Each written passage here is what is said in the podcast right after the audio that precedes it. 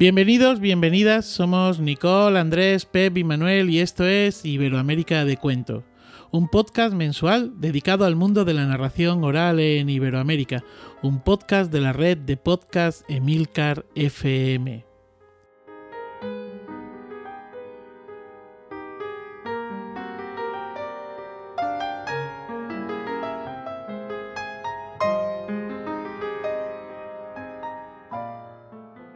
Terminar cada lección, el maestro solía contar una historia.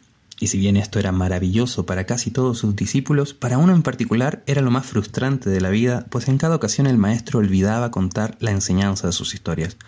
Fue por esto que un día lo enfrentó y le dijo todo lo que le molestaba. El maestro entonces miró al aprendiz y con una sonrisa en el rostro le dijo, Aprendiz, ¿quieres un durazno? Y como algo de hambre tenía el aprendiz, lo aceptó de buena gana.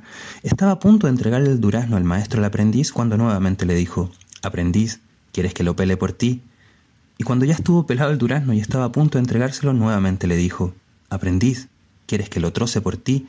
No alcanzó a decir que no cuando el maestro se puso a trozar, y cuando estuvo finalmente trozado se lo acercó y le dijo, ¿quieres que ahora lo mastique por ti?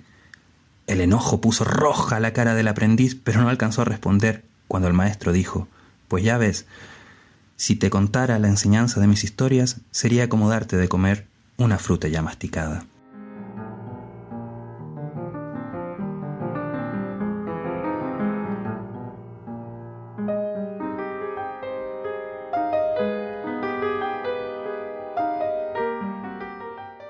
Acabamos de escuchar el cuento que da inicio al segundo capítulo de la segunda temporada de nuestro podcast Iberoamérica de Cuento. El cuento de esta ocasión estuvo narrado en voz del narrador chileno Omar Saldivia y es un cuento de tradición oral oriental. Al final de este capítulo podremos escuchar otro cuento algo más largo en voz de este mismo narrador. Bueno, pues ya estamos de vuelta un mes más. Creo que va siendo hora de dar la palabra a mis compañeros del podcast. Hola, ¿cómo están?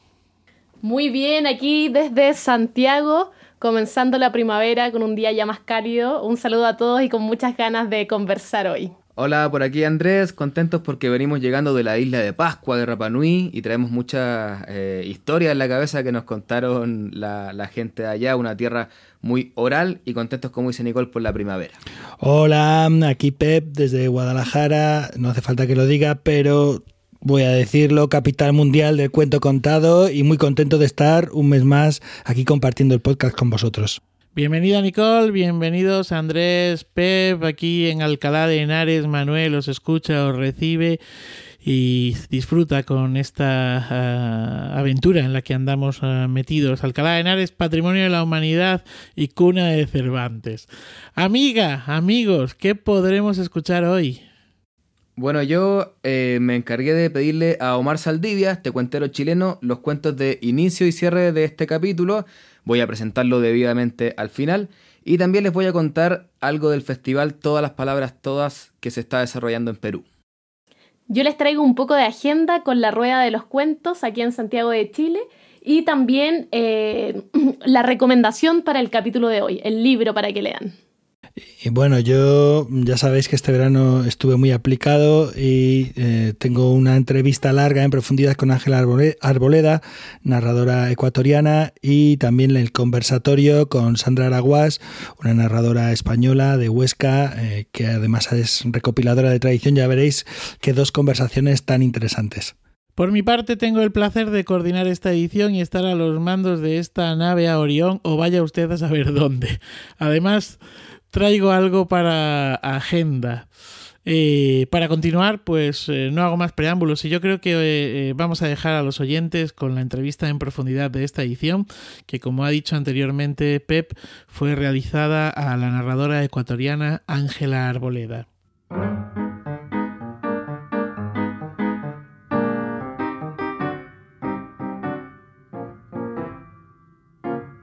Estamos en Huesca, nos encontramos con Ángela Arboleda. Ángela es narradora eh, de Ecuador y vamos a pasar un ratito conversando con ella sobre, bueno, pues narración oral, ya sabéis es lo que nos gusta, sobre el panorama en Ecuador, sobre su trayectoria. Vamos a ir por partes. Hola, ¿qué tal? ¿Cómo estás? Bueno, feliz porque este clima a mí me acoge bien, estamos en verano y me siento cómoda porque yo soy una iguana guayaquileña, las iguanas están en un parque céntrico de Guayaquil y están al sol echadas todo el día, así que me, estoy iguanando por Huesca. Bueno, pues bienvenida a España, al, verano de España, que es un verano, en este, en este caso, en estos momentos, es un verano muy templado, que también está, está muy bien. bueno, eh, háblanos un poco, ¿cómo es el panorama de la narración oral en Ecuador?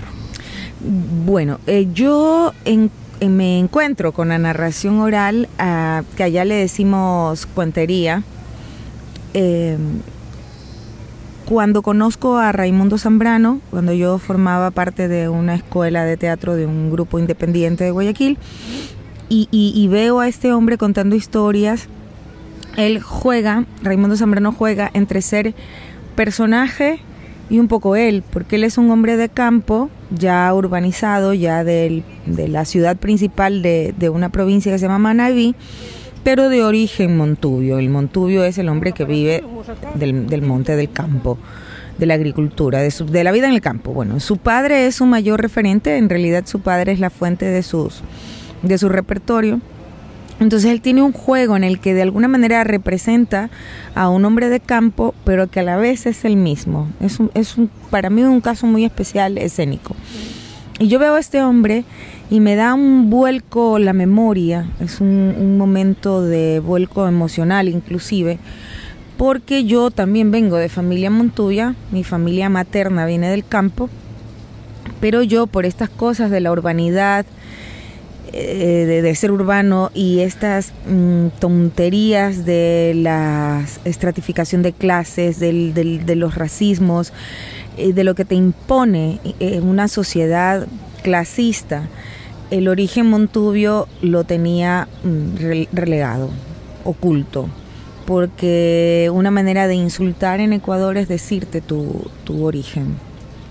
No te dicen, ah, ese Montubio ignorante, esa chola igualada, ese negro de mierda. Y bueno, son así los insultos y bueno, las palabras son las palabras. Y entonces este de pronto me da un vuelco la memoria porque recuerdo a los abuelos que son del campo y a quienes no iba a visitar hace mucho desde que entré en la edad del burro. Ya pude decirle a mis padres, yo no voy para, el, para la finca y yo me quedo. Desde que tuve cierta independencia y autoridad les dije que no iba más. Y sentí una conexión y sentí que necesitaba reconectar con eso. ¿Y cómo fue ese encuentro que fuiste a un espectáculo teatral o a un espectáculo de narración? ¿Cómo fue que de pronto llegaste ahí? Sí, era él se estaba presentando en la sede del grupo de teatro con el que yo estudiaba y presentó su espectáculo de narración y bueno, yo solía ir a todo lo que había allí, yo estudiaba ahí, entonces me, quedaba fácil ver prácticamente toda la cartelera de esa sala, me la veía, ¿no? Todo, todo, todo todos los fines de semana estaba ahí.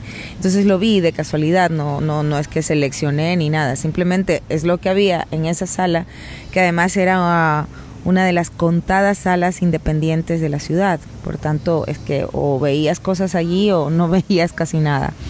Entonces ahí lo encuentro. Y él abre un taller. Y pues estaba anotada yo, al instante que me dijeron, hay taller con este hombre, me anoté. Y ahí empezó, ahí empezó el camino. Eh, empecé a escribir cosas, empecé creando un personaje también. Me sentía más segura desde un personaje por la formación teatral y el referente que me había dado él. Y bueno, poco a poco fui trabajando hasta encontrar mi narradora, ¿no? Un poco como cuando los clowns encuentran su clown y yo tardé un tiempo en encontrar mi narradora. Yo empecé a circular con este personaje que era una prostituta de campo yo misma escribí los textos y empecé a hacer, empecé con un par de cuentos hasta que lo volví espectáculo, pero lo volví espectáculo cuando me fui a Buenos Aires a estudiar. Eh, a raíz de la muerte de mi padre, yo decido que no quiero trabajar más en lo que trabajaba. Yo trabajaba en publicidad. Eh, tengo una licenciatura en publicidad y mercadotecnia.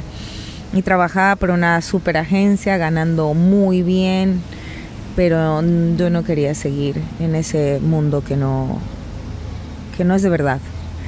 Así que mm, murió mi padre, esperé un año exactamente en el que ahorré y me organicé y recuerdo que en enero, un enero, subí en autobús y me fui en autobús hacia el sur. Pasé por Lima, visitando, siempre buscando los grupos de, sea de teatro o de danza contemporánea, que era lo que yo practicaba, sobre todo danza teatro todos los grupos que a mí me gustaran, que a mí me emocionaran, yo iba a buscarlos, les decía, hola, estoy de paso, puedo tomar taller con ustedes y me permitían estar un tiempo allí. Bueno, eh, espera, antes de que subas ese autobús y te marches, vamos un poquito para atrás. Y me contabas que todo comenzó cuando tuviste a este hombre que estaba haciendo ya una propuesta de espectáculo de narración, este punto tuyo de partida, pero en el resto de Ecuador cómo estaba la situación. ¿Había más gente contando? ¿Había narración, digamos, vinculada a pueblos originales? ¿Había narración en espacios teatrales, bibliotecarios, eh, escuelas? A ver, el panorama en general de la ciudad de donde yo vengo, Guayaquil, es bastante mm, básico lastimosamente. Somos una ciudad de 3 millones de habitantes con una migración interna e incluso de fuera bastante marcada.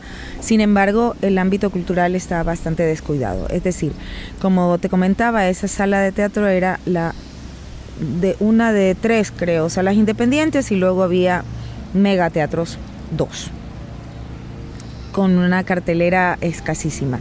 Entonces, narración, yo había visto algo poco antes, poco después, había visto a Misael Torres de Colombia que andaba por ahí rodando y fue a parar a esta sala que era, como te digo, la única sala independiente donde podías ver cosas interesantes. Entonces, eh, en, descubro yo, ¿no? Eh, eh, este, este género y me empieza a fascinar y entonces encuentro, logro saber a través de Raimundo y claro, enseguida se me abre la cabeza y digo, claro, esto es lo que hacen esto es lo que hace la gente de campo. Esto hay, está vivo en, en las zonas rurales. Esto está vivo. El siguiente taller, inclusive, al que asistí con Raimundo, fue en una zona rural, en un pequeñito pueblo, de nada, una, ni, ni a pueblo llega. Y en ese sitio él armó un taller que tuvimos que irnos todos en un transporte. No había señal de internet no llegaban eh, muchas emisoras de radio, no había señal de televisión. Así, ¿no? Y recuerdo que en el viaje una amiga dice, pero habrá Coca-Cola, ¿no? Entonces, en ese pueblo nos presentó a muchas de las fuentes con las que él trabajaba. O sea que sí que había como una cultura oral muy viva en el ámbito rural y mm, en el ámbito de las ciudades, tú hablas de Guayaquil, pero no sé si en aquel entonces, tampoco sabemos exactamente de qué año estamos hablando. Estamos hablando del 2002. Sí. ¿Y en las ciudades habría ya por esa época algún tipo de festival, evento? No, no. En Guayaquil no había nada. Nadie sabía nada de cuantería. Absolutamente nadie. Raimundo era como un bichito raro que andaba por, entre Quito, Guayaquil y su ciudad de origen, que es Manta. Y muy, muy poca gente conocía lo que él hacía eh, la gente del ámbito escénico lo reconocía realmente como muy fantástico su trabajo, maravilloso trabajo, pero no era algo que se conociera y que en la ciudad circulara. Y la gente en el campo contaba, había gente que, hay gente que narra en la zona rural. De la zona andina no te sé decir. Y en Amazonía efectivamente hay mucho, pero es de más difícil acceso y requerirías de todo un proceso para ir a recoger en Amazonía, pero sí que hay. En mi zona, que es la zona costera, hay. Entonces, a partir de este acercamiento con Raimundo, yo en el 2 y después de mi viaje que hice por Sudamérica y que trabajé con Arapadován y con Juan Moreno en Argentina, yo regreso y digo, hay que hacer un festival. Yo ya había visto algunos cuenteros en Buenos Aires impresionantes. Dije, no, yo, yo tengo que hacer esto aquí. Me asocié con otra compañera que tenía bastante experiencia en producción y juntas em, hicimos un primer encuentro en el que decidimos invitar a Ana Padovani, con quien habíamos tallereado, decimos nosotros, en Buenos Aires. Y que me parece todo un referente además a Anita.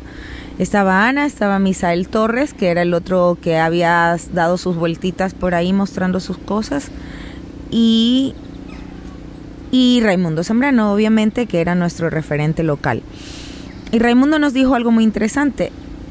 Y nos dijo, mira, si van a hacer un festival y van a traer cuenteros escénicos, tienen que estar los abuelos de esto, tienen que estar el origen de esto, tiene que estar gente de, de, de conteros naturales, le decimos nosotros. Y pensamos en Papá Roncón. Papá Roncón es todo un personaje. Él se llama Guillermo Ayoví, pero todo el mundo lo conoce como Papá Roncón. Él es marimbero de Cimero y cuenta historias. Él es negro y es de la provincia de Esmeraldas hacia el norte del Pacífico. y, y lo fuimos, me fui a buscarlo porque piensen que es una época en que no había el teléfono móvil, el celular que le decimos nosotros, ahora es común, lo tiene todo el mundo. En ese entonces muy contadas personas lo teníamos. Entonces, eh, ¿cómo conseguimos a este señor? Pues yo me hice autobús nueve horas hasta su pueblo. Fui varias veces y la primera vez no lo encontramos, estaba en Japón tocando porque él es muy reconocido fuera. Te diría que ahora se lo reconoce en Ecuador. En ese entonces muy poca gente se interesaba en la tradición afro y muy poca gente consideraba que Papá Roncón fuese importante. Ahora después de todos estos años, es incluso premio Eugenio Espejo, que es un importante premio en Ecuador, y es todo un referente, es un guardián de la tradición. Tiene 92 años, una cosa así. En ese entonces todavía bailaba. Recuerdo que lo trajimos al festival. Yo lo llamaba encuentro, que no era el modelo del festival que llegas, actúas y te puedes ir la estructura era que tenías que estar y convivir y estar, estar todo el día juntos y hablando y dialogando y todos teníamos que vernos a todos. Así que ese primer intento, nosotros con mi socia no sabíamos cómo explicarle a la gente porque toda la prensa decía cuentos, ah, para niños. Y nosotros habíamos pensado siempre un encuentro para adultos, siempre para adultos no, no, cuentos no es solo para niños, eso fue la primera guerra. La gente entendiera que los cuentos no eran solo para niños. Nosotros lo que hicimos fue una primera actividad al aire libre. Eh, allá en mi ciudad hay un cerro junto al río y este cerro conserva una única calle mm, de antigua de Guayaquil. ¿no? Guayaquil es muy moderno y es el único barrio muy antiguo con casas de madera y bueno. Y en esa callecita nos organizamos para en los cafecitos que hay en esa calle ir poniendo a cada cuentero. Y, y recuerdo que esa fue la primera cosa que hicimos y la siguiente ya era en el teatro y era pagado. Y teníamos mucho miedo porque ese primer año tuvimos una persona que, con la que nos asociamos y que nos engañó y que resultó que todos los auspiciantes que dijo que había conseguido nunca lo había hecho. Uh. Entonces nosotras estábamos en un estado de angustia, eh, midiendo hasta el último centavo y yo pagué los tiquetes con mi tarjeta de crédito. Yo me quedé endeudado un año. Eh, y lo, de, lo otro que nos ponía los pelos de punta era pagarles, ¿no? Porque siempre hemos querido ofrecer un buen caché. El hotel por suerte lo conseguimos. Bueno, fuimos eh, retaseando todo y en un estado de angustia horroroso. Cuando nosotros salimos del último café, agradeciendo al último dueño del último café, en el último escalón de ese cerro, y bajamos las escaleras para ir hacia el teatro, hay como un balcón al, finalizar el, el cerro y que se puede ver el ingreso al teatro que está más abajo. Y de pronto vemos una fila que salía del teatro y llegaba hasta la puerta del malecón. El teatro queda dentro del malecón, queda hacia el río. Y vimos una fila enorme de gente. Le digo, Raquel, ¿y esa gente qué hace ahí? Miramos el reloj. Están haciendo fila para el encuentro. Están haciendo fila para nosotras. Se nos salieron las lágrimas, la taquilla nos salvó. Y fueron 10 años de hacer ese encuentro. 10 años eh, maravillosos. ¿Entre qué año y qué año? entre el 2004 y el 2013. y eh, llegó un punto en que yo personalmente decidí no hacerlo más por agotamiento, porque el festival fue, el encuentro, no me gusta mucho la palabra festival, el encuentro, siempre lo llamo encuentro, el encuentro se volvió muy exitoso. Mm, de público, tenías que llegar media hora antes porque si no te quedabas sin entrada, era de entrada pagada. Eh, en el 2000 8-9 se crea por primera vez el Ministerio de Cultura en mi país. Existía el Ministerio de Educación, Cultura y Deportes. Por primera vez los separan. Y el ministerio como tal abrió concurso de fondos. Y nosotros ganamos con la máxima calificación. Y siempre ganamos los fondos con la máxima calificación. Y eso nos permitió tener dinero para hacer las cosas bien. Oye, tengo una pregunta. Eh, te estoy escuchando, perdona que te interrumpa así, porque ¿cómo, a qué, eh, eh, ¿cómo explicarías tú o a qué crees tú que es debido que en un espacio, en un lugar como Guayaquil, donde no había cuentos, donde teníais que explicar que los cuentos no son solo para niños, así de primeras, esta primera guerra que tú dices, ¿no? esta primera batalla que tuvimos que afrontar, ¿cómo haces un primer encuentro y de pronto resulta tan exitoso y a partir de ahí todos los años igual? Porque logramos un acercamiento a la prensa, eh, que le explicamos de qué, de qué iba esto. La prensa sí que conocía a Raimundo, entonces tuvimos que hacer casi que un, una capacitación a los periodistas que bueno, eran buenos amigos, los periodistas de prensa nos conocían por la actividad teatral, entonces había una buena relación con la prensa y realmente la prensa cultural de la ciudad fue muy generosa. Entonces, en el suplemento cultural ese primer año nos dieron portada de jueves a domingo. Entonces, eso fue el detonante. El público sintió curiosidad fuera de que eran extranjeros. Y luego de pronto este ser exótico, papá roncón, una persona que vive en la selva de Esmeraldas, eh, un negro que todavía toca marimba, décimas. Y Guayaquil es el crisol de la migración interna. En Guayaquil estamos todos, ah. de todas las provincias. Entonces eso llamó mucho la atención. Y luego la calidad de, siempre cuidamos la calidad de la programación. Fuimos súper exigentes, incluso llevamos a la gente más vieja, ¿sabes? Si me pongo a revisar gente que llevaba muchos años en la cuentería. Una que otra vez había gente joven, entre comillas, es decir, de más de 35, 40, pero era eh, excepciones. Realmente por ahí que se nos iba, nos dejábamos guiar mucho por Raimundo también, que era el que más había viajado, ya yo también empecé a viajar. Entonces siempre tuvimos gente que, que tuviera muchos años en la escena y cuyo trabajo sea contundente a nivel ético y estético. Eh, vamos a ir cerrando un poco también el tema del panorama porque también quiero hablar sobre tu propuesta artística.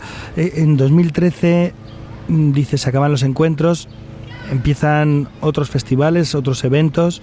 ¿sí? Si yo ahora fuera a Ecuador y quisiera hacer turismo de narración, yo dijera, voy este año a hacer turismo de narración en Ecuador, ¿qué cosas no debería perderme?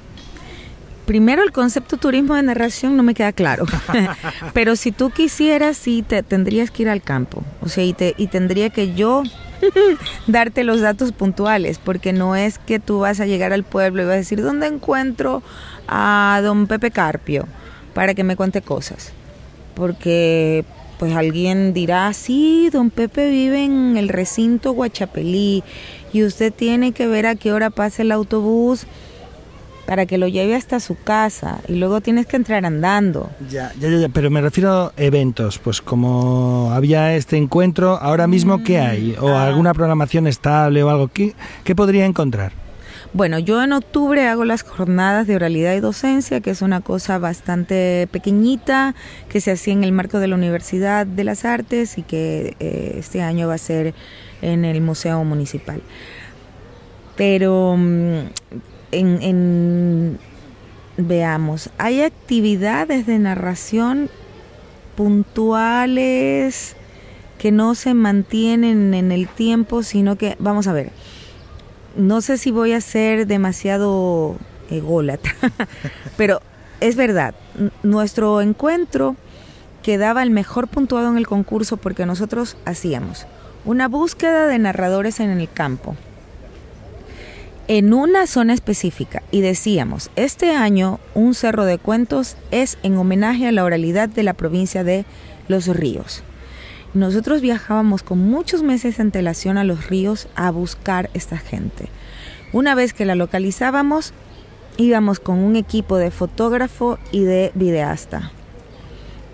Y organizábamos una exposición fotográfica en el marco del encuentro con un catálogo de muy buena calidad y mostrábamos antes de cada espectáculo un pequeño cortometraje de los recintos de donde venían estos cuenteros.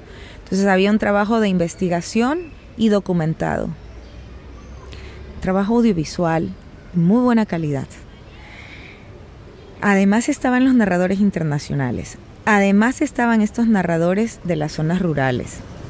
Y además siempre había un espectáculo infantil que era de la beca de narradores orales infantiles que llevaba mi organización. Y todo esto era el Cerro de Cuentos, que es lo que eran los encuentros y que ya no se celebra. Así es.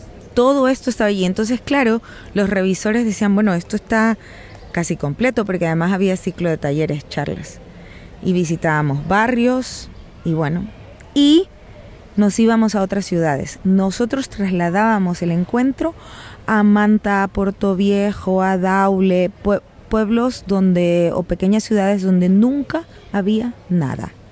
Es más, había lugares donde no había cómo presentarnos, entonces se organizaba ahí con eh, algún gestor, algún amigo del lugar y se hacía en el parque. Pero entonces todo eso provocó que con los años, yo me di cuenta que con los años en el listado de, concursantes por fondos empezaban a aparecer proyectos de narración de pequeños pueblos, alguna ciudad andina pequeña, algún gestor proponía un proceso relacionado con oralidad. Empezó a, ponerse en valor, ¿no? a raíz de toda la publicidad que tenía el cerro y de todos los recorridos que hacía. Y yo recuerdo que iba a Quito, que es la capital, y me decían, ¿usted es la del Cerro de Cuentos? ¡Guau! ¿No? Y nunca la pudimos llevar a la capital. Nunca. No, no fue posible. Fuimos a Cuenca, que sí es una ciudad andina, pero fuera de eso nos movimos mucho por la costa y se volvió todo un referente en gestión y provocó que las personas se voltearan a mirar y dijeran, pero si en mi pueblo hay esto. Entonces, yo no te sé decir porque son como proyectos esporádicos. Es decir, yo miro la lista de concursantes y digo, mira, están haciendo algo de narración en Daule. A veces no ganan los fondos y vete tú a saber si lo hacen. O sea que, digamos, no hay como una agenda de festivales ni un espacio de programación. Ahora sí que hay uno en Quito que está muy bien. Hay dos en Quito, uno que no he logrado ver, pero que no sé, me, me da la ay, perdonen, pero me da como la sensación, no me provoca, ¿sabes? Es una cosa que digo, hijo, puedo hacerme un tiempillo para ir y mirar qué están haciendo y no termina de provocarme lo suficiente para hacerme el espacio de ir a verlo. Sin embargo, hay otro que sí que me provocó mucha curiosidad y dije, mira, hay este festival que se llama Mishkishimi, que es en Quichua, significa lengua dulce. Y el Mishkishimi lo vi que se hizo en Quito y digo, ay, qué bonito está esto. O sea, lo ves desde la imagen, la programación, la forma de comunicar. Y dije, qué lindo está esto. Y el, próximo año me hago un espacio y me voy a Quito a mirar esto.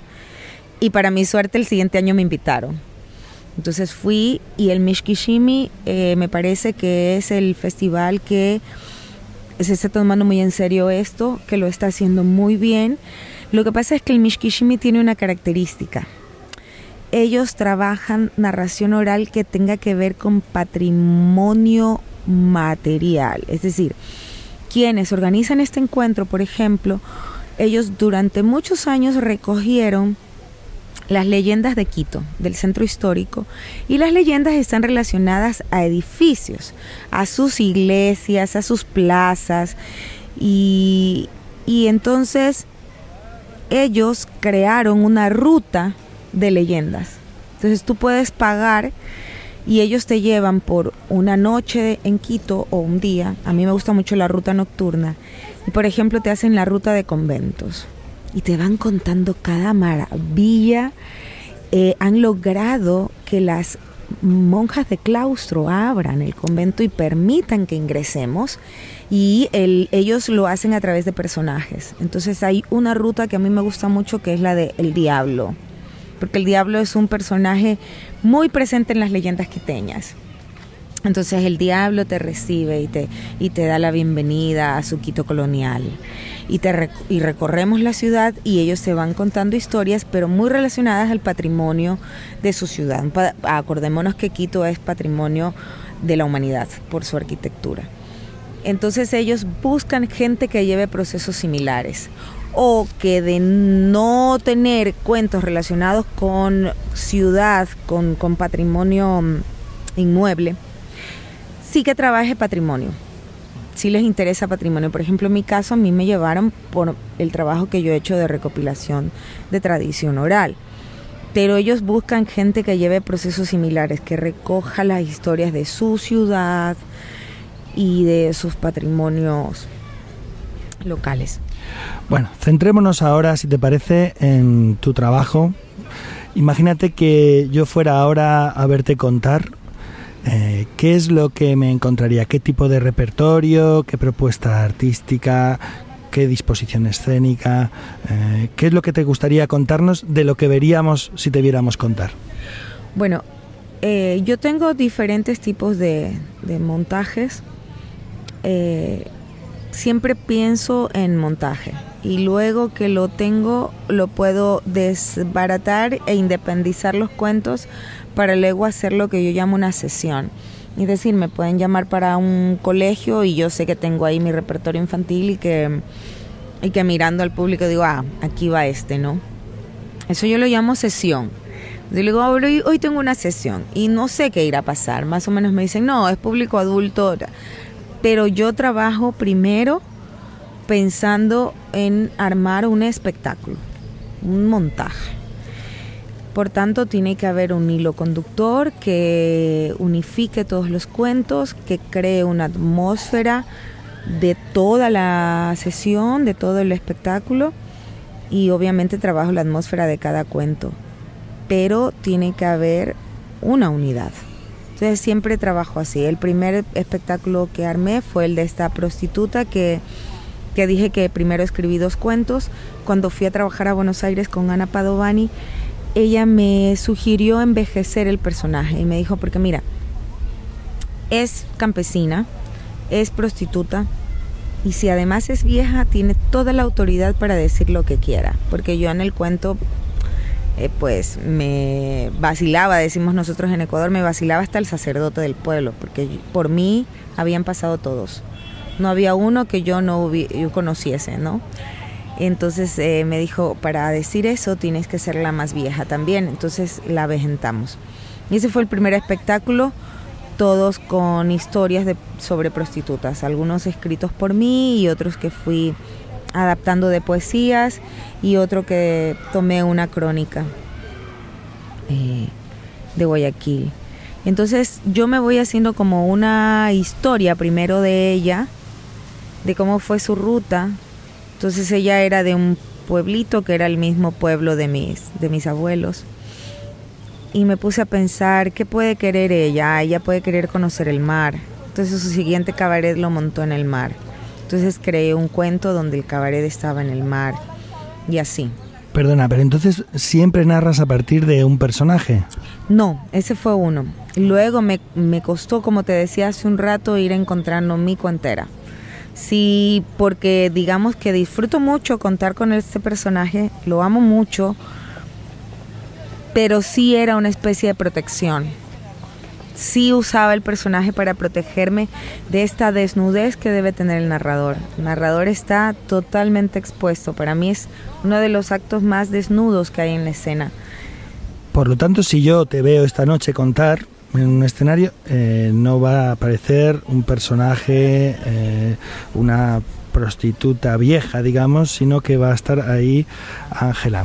Sí, A no ser que me pidan el de las prostitutas. Si me piden ese espectáculo, punto, fue el primero que me pidieron para venir a España. La primera vez que vine a España fue gracias a ese. Eh, de ahí todos los demás soy yo, sí, sí, sí, sí, es Ángela contando. Sí que dentro del cuento puedo asumir alguna voz o algún personaje, pero estoy yo ahí, sí, con una ropa que escojo siempre, el vestuario me gusta mucho pensarlo, pero eh, soy yo. Y eh, trabajo desde tradición oral hasta literatura. Tengo un espectáculo que yo llamo de cuentos casi eróticos, donde ese, por ejemplo, lo monté y cada cuento tiene una un asiento distinto. Uno es, uno es un cojín, el otro lo cuento sobre un pequeño una banqueta pequeñita, el otro lo cuento arrodillada sobre una silla que la espalda hacia el público, otro lo cuento en otro tipo de, de, de, pie y el último lo cuento acostada en una hamaca.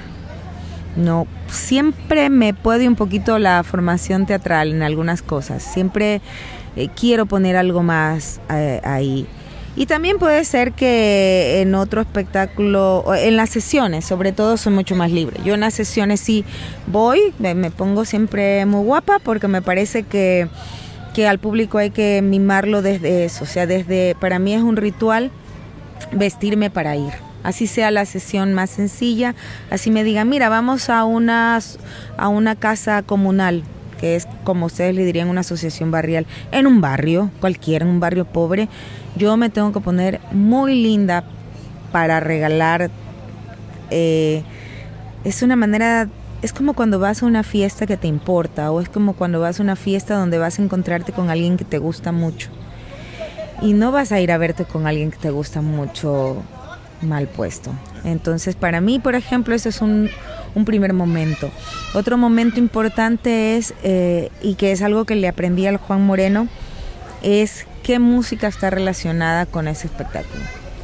Yo siempre tengo músicas en mi cabeza y es un ejercicio que él sobre el que él me habló y que a mí me, ha marcado mucho, encima que estoy casada con un compositor. Entonces, eh, ponerme en un estado especial para cada espectáculo es poner música. pongo algo de música, de la música que me va a colocar en ese estado. ¿Pero utilizas ese recurso de música en escena o es solo una cuestión, digamos, un recurso mental interno? Es un recurso interno, no uso música en escena. Es un recurso, es más, me molesta si me, a veces me dicen, ah, va a venir a contar una historia, le estamos llamando a un guitarrista. ¡No! ¿No? ¿Qué? ¿Qué, ¿Qué le pasa? no, me enoja muchísimo cuando hay gente que, todavía hay gente que no entiende o que no sabe, ¿no? Me dice, usted va a leer un cuento, le podemos poner un, guitarrista detrás y yo me ataco, ¿no? Me pongo muy, que no, que ya hago yo la música con la voz. O sea, la, la, la palabra es música. Y has dicho que cuentas cuentos, que habías escrito textos, que cuentas también tradición, que cuentas también cuentos literarios de otros autores. Eh, ¿Los tienes relacionados, digamos, algún tipo de público? Por ponerte un ejemplo, cuentos infantiles o cuando cuentas a público infantil cuentas tradición o cuando cuentas a público adulto literario, o más o menos o no, no tiene nada que ver. No, no tiene nada que ver. Puedo encontrar un texto de tradición que funciona muy bien para niños y lo cuento y sobre todo los de tradición, fíjate que funcionan con todas las edades. Lo que comentábamos un poco en este encuentro aquí, que la oralidad no discriminaba, ¿no? Era simplemente un saber que se transmitía y por tanto pues tenían que conocerlo los niños, era sobre todo importante que los niños conozcan, sepan cosas. A no ser que ya pasen por el mundo de lo erótico, ya podría ser que no. Em, a nivel literario soy muy cuidadosa porque mm, hay que saber hacerlo, es todo un proceso. Y como también vengo de formación de literatura, yo fui parte de los talleres de Miguel Donoso Pareja, que recomiendo mucho buscar este autor, ya murió, pero es un referente literario en Ecuador. Tuve la fortuna, el honor de ser parte de su taller, entonces por mucho tiempo yo tuve vidas paralelas, no mezclaba para nada estos mundos. Y decían, no, yo para tomar un cuento de autor, eso es una operación quirúrgica, donde se requiere de pinzas y es una cosa de muchísimo respeto y de un oficio. Hay que estar muy bien formado para intervenirle, por ejemplo, en el de casi eróticos, yo tomo fragmentos de una novela de Cunqueiro, por ejemplo. O sea, meterse con el maestro Cunqueiro es todo un atrevimiento, pero al mismo tiempo estoy tan fascinada por el universo cunqueriano. O sea, su lo admiro tanto, pero tanto, o sea, a mí me conmueve este autor muchísimo que, que me puse, me puse a ello hasta que creo que respeto la esencia y bueno, ya lo he ido yo eh, elaborando un poco a mi modo, pero creo que este amor profundo por él hace que haya logrado, creo yo, respetar su esencia. Bueno, eh, vamos a ir terminando porque la conversación se podría demorar y alargar mucho rato, es muy entretenida, estamos aquí en el parque además, pasa de pronto eh, el volquete con la hierba recién segada, nos caen las, las, florecitas secas del tilo sobre nosotros, la gente se para aquí a conversar, miran lo del micrófono que estamos aquí entretenidos, pero yo quería hacerte una última pregunta, así, eh, tú viajas mucho, has contado por muchos países, yo te conocí concretamente en Estrasburgo, en Francia, has vivido en Barcelona, has contado, como digo, en muchos países de América. Eh, ¿Cómo ves la salud de la cuentería, de la gente que cuenta, de los públicos, de los espacios, de los festivales? ¿Cómo ves la salud de este colectivo nuestro? Ah, en España yo los veo muy saludables. Este, me muero de envidia de ver esta escuela de verano, porque si yo convocara en Ecuador, pues no sé cuántos lograría. Tendría que hacer un grupo de WhatsApp pequeñito. Oiga, nos vamos a juntar. ¿En dónde se quieren juntar? Y a ver si encontramos fecha para juntarnos y seríamos, no sé, contados, muy contados. En ese sentido, yo te puedo hablar de mi país. Yo veo, por un lado, una fallecimiento, es decir, los abuelos están muriendo. Y hemos logrado conservar ciertas cosas en libros y videos. Pero la gran mayoría eh, yo creo que no, no sobrevivirá mucho. Eh, ahora mismo estoy recogiendo el trabajo de don Pepe Carpio, que es que si tuviéramos tiempo o ahora caminando te cuento, si quieres para otra es un tipo que cuenta lo que sucede en su recinto, pero lo hace en verso, es un cronista en verso. Bueno, esta gente se está muriendo, es así de... ¿Por dónde lo veo saludable? Por el proceso que hicimos de formación de niños, que ahora tienen eh, niños que ya cuentan, que ya no son niños, que empezaron siendo niños y que trabajaron con nosotros durante una década completa y que ahora son cuenteros y tienen entre 17 y 21 años. Entonces, eh, confío en que esa generación va a dejar, va a sostener la, el movimiento. Estoy segura. Bueno, Ángela, ha sido un placer, una conversación muy entretenida, espero que hayas estado cómoda y nada, cuando, cuando sea, cuando encontremos otra oportunidad, será un placer volver a charlar contigo para Iberoamérica de Cuento. Muchísimas, muchísimas gracias.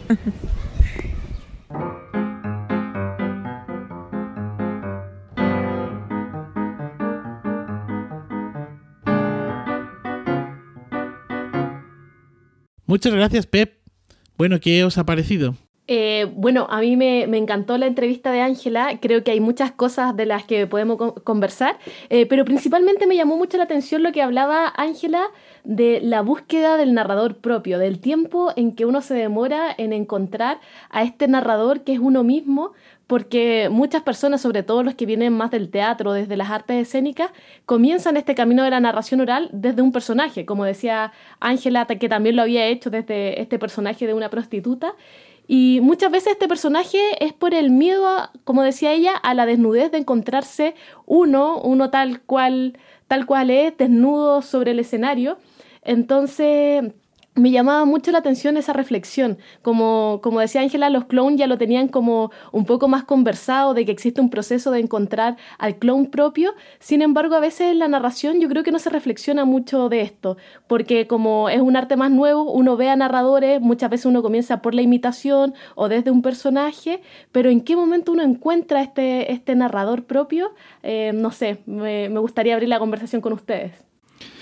Bueno, a, mí esto me interesó mucho, la verdad, y eh, de alguna manera, hilando con, con lo que dices, eh, está esta otra parte que es un grueso también de la entrevista, de la conversación, que es todo lo vinculado con la tradición oral ¿no? de Ecuador, eh, cuando empieza a hablar de Raimundo Zambrano, cuando empieza a hablar y en un momento dice, pues sí, sí, yo me doy, me doy cuenta de que yo esto ya lo he visto antes, ya lo he vivido antes, ¿no? Sus propias raíces y todo, todo esto que va eh, vinculando lo que es la tradición eh, oral, digamos, natural, que, que, pensamos siempre así, idealizada de toda la vida en el campo, ¿no? En el pueblo. me gustó mucho y me hizo recordar algo que debió suceder también en España a principios del siglo XX que nadie se preocupaba, por ejemplo, de recoger tradición. Cuando en Europa con los hermanos Grimm a principios del XIX empiezan a recoger eh, cuentos de tradición oral y ocurre en muchos otros países, digamos, se, despierta esta ola fuerte, esta moda grande por toda Europa y fuera de Europa. En España aquí no se preocupa nadie de hacer eso porque todo el mundo contaba, todo el mundo, eh, todo el mundo vivía, eh, conocía lo que era la tradición oral y por, por lo tanto nadie lo veía. No, sé si me explico. Estaba tan presente en las vidas que nadie se percataba del valor o de la importancia que podía tener. Entonces, cuando llega aquí Aurelio Espinosa, padre, en los años 20, si no recuerdo mal, eh, em, empieza, eh, empieza a decir, bueno, esto es increíble, todo el mundo conoce muchísimos cuentos y empieza a recoger cuentos y es una cosa extraordinaria, es cuando poco a poco empiezan a ser conscientes aquí en España de que hay cuentos de tradición, hay mucho material para recoger, ¿no? Aunque quizás eh, las primeras colecciones buenas fueron muy, muy tardías. Pues algo Similar, ¿verdad?, ocurre en Ecuador, donde todo el mundo contaba, donde existían estos narradores populares tradicionales y, eh, digamos, de alguna forma lo vinculaban a, la vida, a lo cotidiano, a la costumbre, y a nadie se le ocurrió en algún momento decir, bueno, pues esto es una propuesta artística que bien podría llevarse a una escena, ¿no? Bueno, esto así como para abrir boca. Bueno, por mi parte, por seguir con el tema también, eh, varias cosas que apunté. Eh, pero por seguir con el tema, eh, creo que esto que hace Cerro de Cuento, el festival, eh, el encuentro, como dice Ángela, de ir a buscar a los narradores tradicionales, populares, a sus casas en el campo, o sea, es un trabajo de verdad maravilloso y que debe requerir mucho, mucho tiempo. me quedó así como que si la veo Ángela le voy a preguntar cómo funcionaban en el escenario porque, mm, eh, por ejemplo, acá, eh, no necesariamente en, encuentros de narración, pero sí de payadores, que tiene bastante de, oralidad también, eh, cuando han ido a buscar a, viejos al campo, que son los más maravillosos de la comunidad, y después lo han traído, en el escenario, bueno, no es lo mismo, a veces no son capaces, a veces no están preparados, a veces, bueno, como se, chupan, como decimos en Chile, o sea, como que se van hacia adentro y no, no logran sacar la voz hacia afuera. Eh, y sin embargo, hay algunos que eh, han logrado hacer ese trabajo, pero como, como un proceso, ¿no?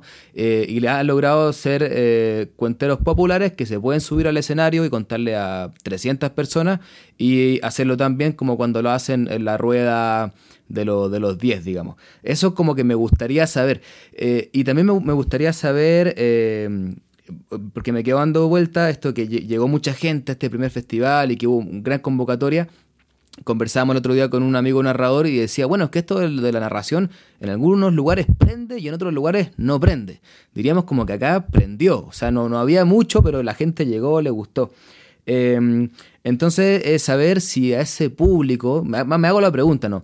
De, mm, ¿Le gustaban más los narradores tradicionales o cuando venía un narrador con una propuesta más escénica, em, también le gustaba? Eh, me quedaron como, como esa, esas preguntas ahí que, bueno, me parece em, muy, muy interesante que se pueda seguir conversando en, próximos eh, capítulos. Y bueno, algo más, pero dejo ahí para, para que nos cuente Manuel también qué le pareció. Mm. Bueno, respecto a lo que preguntaba Nicole sobre la cuestión esta del personaje o que ella planteaba, yo creo que quien más, quien menos en su viaje, en su camino particular en esto de los cuentos, pues ha tenido ahí, a lo mejor no un personaje, pero sí un, unos comienzos titubeantes con, con, varias voces incluso, ¿no? Y, y, bueno, pues yo creo que lo bonito de esto es ir encontrando al final eh, tu propia tu propia voz Luego, mm, a mí hay una cosa que me ha encantado, ¿no? Cuando dice que, que ella eh, vio eh, contar por primera vez a, este personaje y que de a Raimundo Raimundo Zambrano sí sí y que y que de repente dijo esto es lo que hace la gente del campo no y, que pensó, es que esto está vivo, esto está vivo, esto, esto es lo que a mí me, me interesa, ¿no? Entonces, cómo eh, la tradición oral, lo popular, eh, sigue vivo hoy en día hasta el punto de, engancharla de, esta manera. Yo también, Andrés, me he preguntado eso, ¿no? Yo decía, que me parece una labor interesantísima lo de ir buscar a, los, a estos narradores populares eh, sin ninguna experiencia escénica y cómo resultarían luego encima del escenario, ¿no? Entiendo que por lo que ella cuenta, pues que tendrían que eh, funcionar, ¿no? Si, si cada vez... Parece que muy bien, ¿no? Si no, no llegaría gente, ¿no? Claro. Y luego, por último, una cosa, ah, no sé, a mí al final de la entrevista me ha quedado así un poco de sazón porque he tenido así como la sensación de que em, está como sola, ¿no? Como que ella se encuentra un poco sola en, eh, en Ecuador, en el panorama de la narración oral profesional en, en, estos momentos, ¿no? No sé si a vosotros también os ha dado esa sensación o es un palpito mío y ya está. Bueno, sí, a mí me, me, quedó esa sensación cuando ella hablaba como de esa envidia con España, que también la tenemos nosotros, debemos confesarlo, con la escuela, por ejemplo, que organizan en AEDA, con la cantidad de, de profesionales de la narración oral organizado. Y quizá, bueno, yo creo que en España se da esa dualidad de que hay muchos narradores profesionales y que aún mantienen la tradición oral muy viva.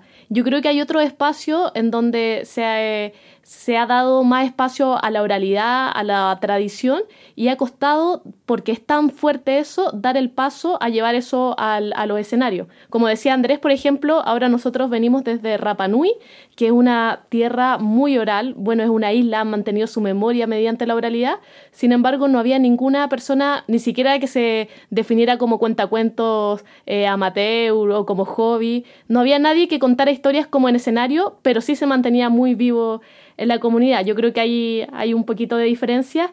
Y, y en cuanto a lo que preguntaba yo de, de, de, la búsqueda del narrador propio, creo que también se responde desde ahí mismo con el trabajo que ha hecho Ángela que, me imagino que cuando ella empezó a buscar a los narradores de la tradición, a los cuenteros populares, vio que, ellos contaban tan desde lo que eran, que eso también le debe haber ayudado a encontrar su propio sello, como a sacarse, a despojarse de cosas para, para darse cuenta que la tradición es completamente potente, que los cuenteros populares pueden sostener mucho, mucho tiempo una historia contando desde ellos mismos. Mm, hay, algo a mí que, me llama la, atención también respecto a, lo que decía eh, Nicole, em, que es que, quizás se explica porque, eh, por lo que cuenta Ángela, la, cuentería, a diferencia, por ejemplo, eh, de España, estoy pensando en cuentería como así contemporánea, ¿no? como ya en el escenario, como entendemos, em, no llega desde como el fomento lector, por ejemplo, como pasa sobre todo en España o, o en otros lugares, tampoco parece que llega desde el teatro, eh, sino que llega como, por lo que ella cuenta, viene como este, este eh, narrador Raimundo Zambrano, que, viene del campo a contar y que cuenta lo que le contaba su papá, básicamente, que ese es su repertorio. Y, desde ahí se hace. Entonces es como también simbólico esto que, que cuenta Ángela de que el primer taller que ella tomó con Raimundo Zambrano era en un lugar sin señal y que después para ir a buscar a referentes populares tenía que ir nueve horas en autobús, que eh, que, en el fondo como que la narración llegara como desde lo interno, o sea, la, narración tradicional alimentara a la narración contemporánea eh, y, que no llegó, por ejemplo, como un Francisco Garzón Céspedes, como hacer algunos talleres, sino como que naciera desde ahí mismo. Eh, y quizá eso puede explicar, por un lado, que lo mantengan muy vivo y por otro que haya costado quizá eh, la profesionalización o, que sean muchos más narradores contando eh, de forma escénica. Sí, pero por otro lado, si os fijáis, también habla de Papá Roncón, un cuentero natural, estos que dicen ellos, ¿no? Cuenteros naturales, que cuando va a buscarlo resulta que está en Japón eh, contando, tocando.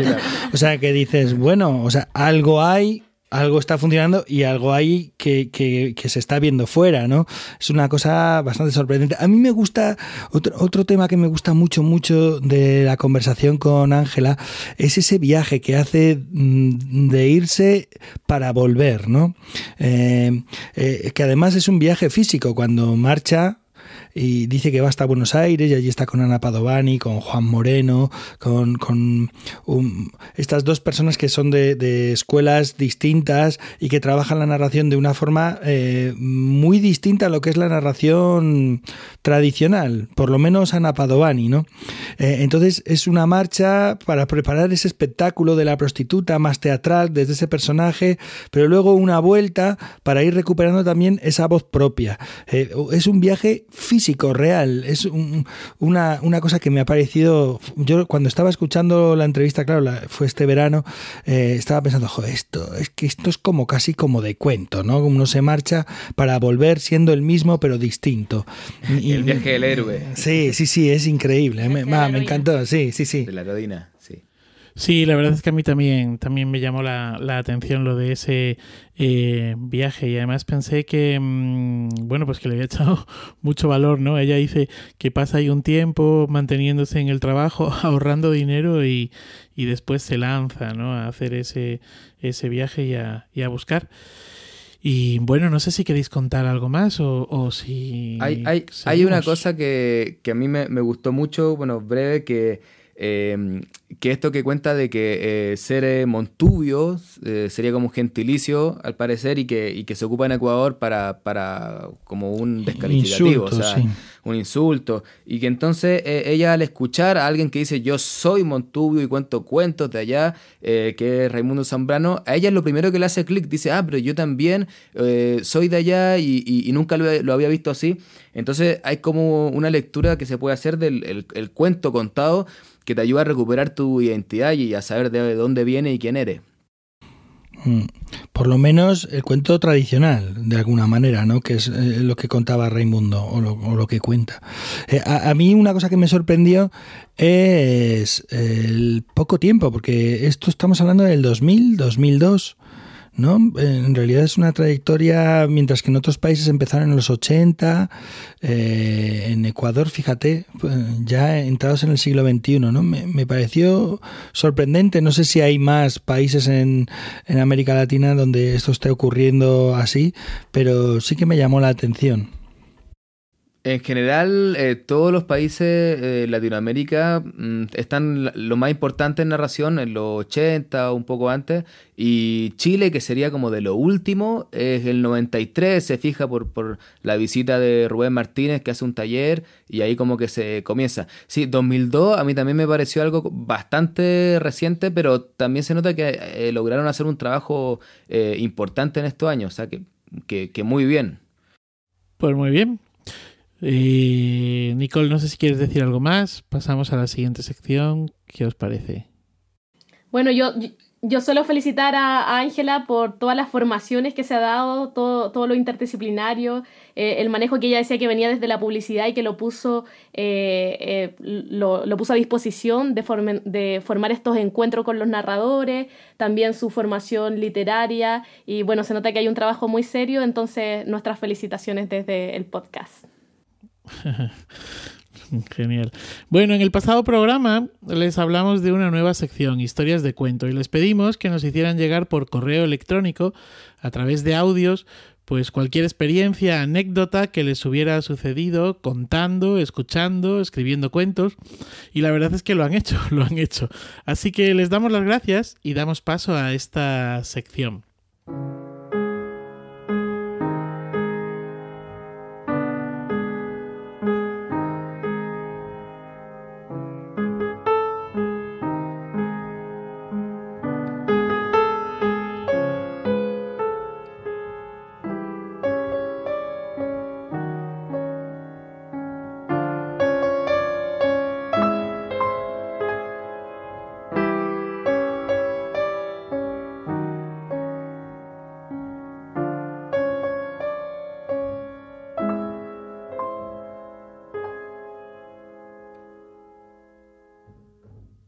Andrés, ¿qué nos han contado los oyentes?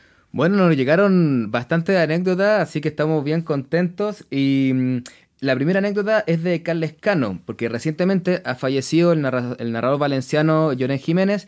Y Carles nos trae esta anécdota de sus inicios como cuentero, que la verdad es que nos hizo reír mucho. Esta es una anécdota de, de Llorens. em, deciros que en, Valencia eh, mm, cuentos y cuentas, de sacar las cuentas, mm, suena igual, es contes. ¿Vale? Y entonces la primera vez que lo contrataban para, para contar cuentos en un colegio pagándole, ya había ido a muchos gratis, en Pedreguer, que es un pueblo de Alicante, en el colegio del Trinquet, cuando acabó, fue, eh, fueron a comer con la, jefa con la directora y el jefe de estudios a, un bar. Y a la, a la directora eh, se le ocurrió decirle al, al hombre del bar, este, este, hombre es un cuentacuentos, en Valencia le dijo, este hombre es un contacontes. Claro, aquel entendió que eran las cuentas y el del bar le dijo, ye, ye, que yo tengo todos los contes arreglados, eh? O sea, que tengo todas las cuentas claras, eh. Bueno, y eso es lo que puede ocurrir cuando se abre la palabra al público, ¿no? O sea, todo es una sorpresa. Sorpresa, como lo que le pasó a la narradora argentina Alejandra Allende, que también nos mandó una anécdota desastrosa. Hola, ¿cómo están? Soy Alejandra Allende y les cuento algo que me pasó este año por primera vez. Hace unos nueve años que cuento cuentos aquí en Buenos Aires, Argentina y en una función para chicos y chicas muy chiquitos, de 3, 4 y 5 años, tuve dos situaciones eh, de accidente, digamos, por parte de los niños, niñas. Antes de comenzar, antes de que pudiese yo decir, hola chicos, ¿cómo están?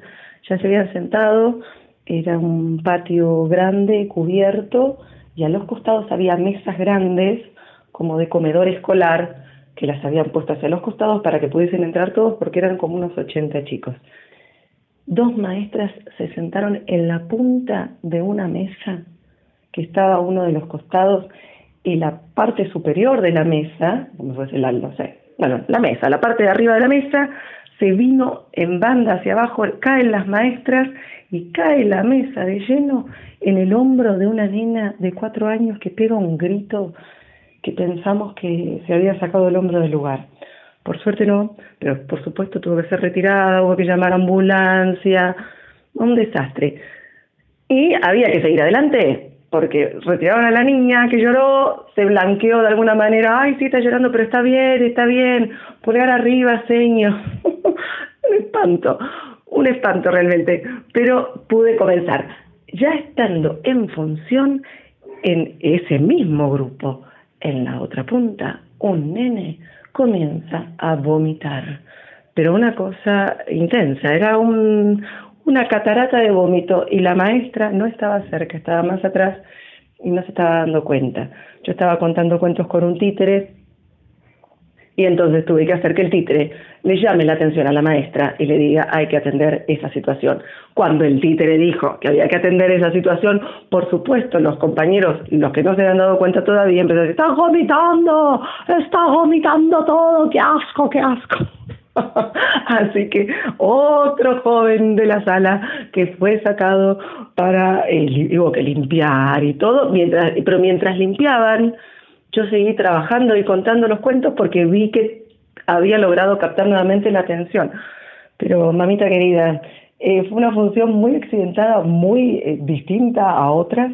No me había pasado nunca. Cuento cuentos en hospital y no me habían pasado estas situaciones que vendrían a ser un tanto más hospitalarias. Y bueno, hay que estar preparados para todo. A todo terreno, incorporar aquello que pasa a lo que estamos haciendo y seguir adelante. Cariños para todos los podcast escuchados. Bueno, desastres pueden ocurrir en todas las contadas, eso seguro. Y no solamente Alejandra nos reafirma esto con su anécdota, sino que también esta otra historia, anécdota que nos envía desde España la narradora Elia Tralará. Acá ya no es el público el que provoca la sorpresa del narrador, sino que es la misma narradora la que sufre un desastre. Hola amigos de Iberoamérica de Cuento. Mi nombre es Elia Tralará y en primer lugar quería daros la enhorabuena por este podcast que para mí se ha convertido en un imprescindible. Me he escuchado todos porque me permiten estar al tanto de lo que pasa en el mundillo y porque así puedo escuchar también a otros narradores y narradoras y eso siempre es de agradecer. Hoy os quería contar una anécdota que sucedió hace unos dos o tres años en una de las bibliotecas de la red de la Comunidad de Madrid, donde yo cuento habitualmente. Esta en concreto está en Carabanchel, que es un barrio al sur de la capital. Quizá Manuel y Pep la conozcan. Tiene un gran aforo. Y aquella mañana había entre niños, niñas y adultos unas 100 personas. Estaba llena la sala. Yo salí a realizar mi sesión, todo iba muy bien, el público numeroso, pero mm, con mucho respeto, entregado, y conté un par de cuentos de pie, que yo suelo contar de pie casi siempre, pero hay uno en esa sesión que sí que me gusta sentarme. De modo que tenía allí una silla preparada, me apoyé en la silla en el momento de contar esa historia y con mi peso una de las patas de la silla se desplazó levemente y se metió en un agujero, una ranura que había en el escenario, que separaba como dos módulos.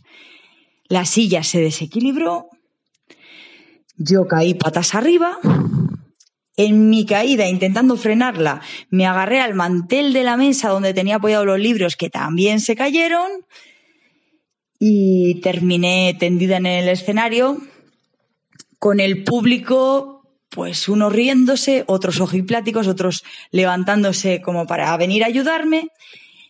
Y yo me levanté rápidamente, hice como que disimulaba, me limpié el vestido, miré hacia un lado, miré hacia el otro lado, miré por atrás y eché mano de mis recursos clown, que siempre trabajan mucho con el ridículo en, los espectáculos clown, y pregunté, ¿alguien me ha visto? Entonces ya sé que la carcajada fue general, la gente se relajó, supo que no me había hecho daño, que no iba a pasar nada, la sesión continuaría y lo único que siento es que nadie, nadie, nadie grabó ese momento en vídeo. Que lo pregunté y pedí que si alguien tenía aquel vídeo que me lo pasara, por favor, porque esos documentos valen oro. Pero no hubo suerte. Y esta ha sido mi anécdota. Nada más, un abrazo para todos vosotros y los escuchantes y a seguir así. Un abrazo, chao. Pero no se crean que solamente ocurren desastres entre público y narradores. También existen momentos de bella simbiosis donde el público entra en la historia y la historia se hace parte del público. Bueno, si les parece muy enredado esto que comento, mejor escuchen la anécdota que nos trae Diego Magdaleno y les va a quedar mucho más claro. Hola, soy Diego Magdaleno y quiero contaros una cosa bonita que me sucedió en una sesión de cuentos en la provincia de Huelva, en la comarca del Andévalo, concretamente en la Puebla de Guzmán. Allí tenía programada una sesión de cuentos conformados con historias locales, historias que me habían contado personas mayores y que formaban parte de la memoria colectiva. Regresé a ese pueblo a contar esas historias y en una de ellas había unas tonas, que son unas canciones que en la Puebla de Guzmán se cantan solo en la noche de San Juan. Es costumbre bailar alrededor de un pino mientras se cantan esas canciones. Pues en la historia que yo contaba había un enamoramiento y una muchacha le cantaba a un mozo una de las tonas. Yo empiezo a cantarla y veo que nadie del público canta conmigo. Cosa extraña, porque las canciones populares en aquellos pueblos, cuando alguien arranca, el resto le sigue. Sigo con la historia y llega la segunda tonada. Empiezo a cantarla y veo que una de las mujeres mayores que yo conocía mira a otra y niega con la cabeza en silencio. Ahí me di cuenta que yo no lo estaba haciendo bien. Así que le pregunté, así no es, ¿verdad? Yo había estado ensayando la canción con unas grabaciones de ellas cantando, pero se ve que había algo que yo no estaba haciendo bien. Y ella me lo dijo, no, así no es. Así que le invité a que cantaran conmigo. Y se pusieron todas a cantar. Entonces ocurrió que allí, de aquella forma, cantando, el resto del público pudo ver quiénes eran las protagonistas del cuento, quiénes eran las que estaban bailando alrededor del pino en la historia que yo estaba contando, quiénes eran las mujeres y algunos hombres que se habían reunido conmigo para contarme las historias del pueblo. Así que de alguna forma, a través de su canto, se materializó el cuento que yo estaba contando, que formaba parte del pasado de la memoria colectiva. Fue un viaje en el tiempo a través de una canción. Y a mí me pareció muy bonito, porque ellas se adueñaron del escenario en ese momento y me lo cuidaron y luego me lo devolvieron para que yo siguiera contando. Y ahí queda la anécdota en la Puebla de Guzmán a través de una tona, un cante de la noche de San Juan.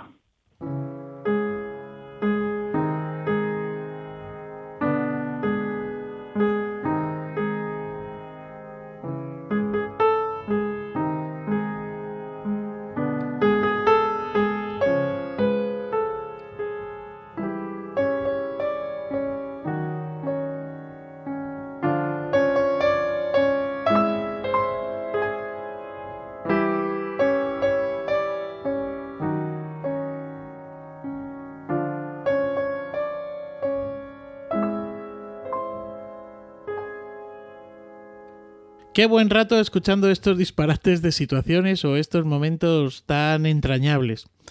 Este mes hemos estrenado esta sección y el mes que viene incorporaremos un nuevo espacio dedicado a la tradición oral. Y en este sentido, pues enlazamos ahora con una nueva entrevista, la que realizó Pep Bruno a la narradora y eh, recopiladora de tradición oral, Sandra Araguás.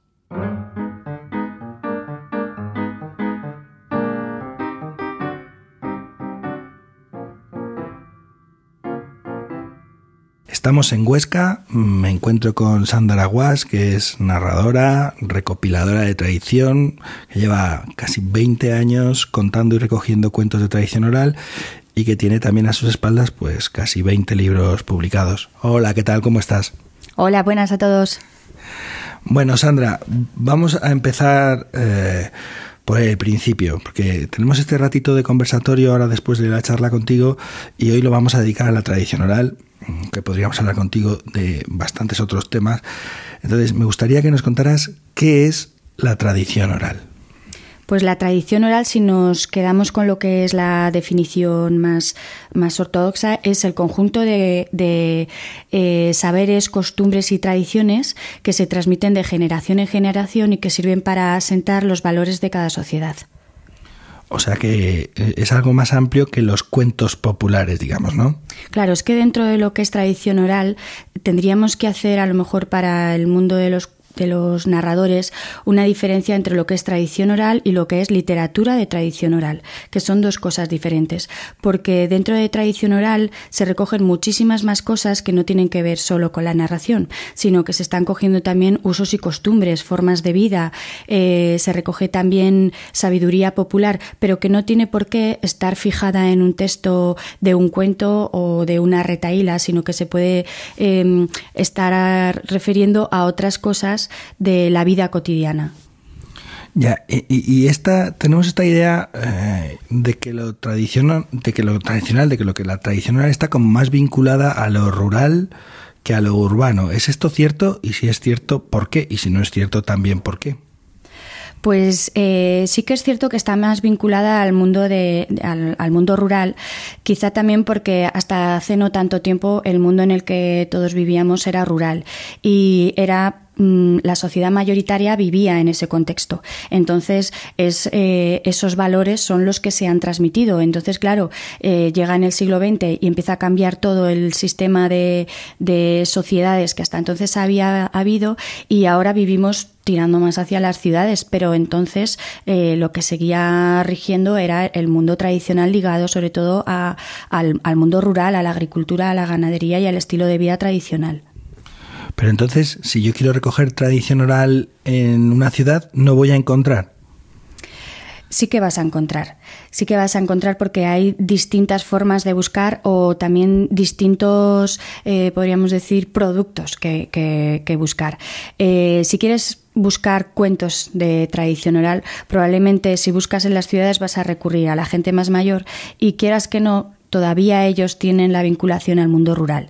Entonces, eh, encontrarás en ciudades, pero todavía recordando mucho a, esa, y sobre todo muchas veces a esa añoranza del mundo rural.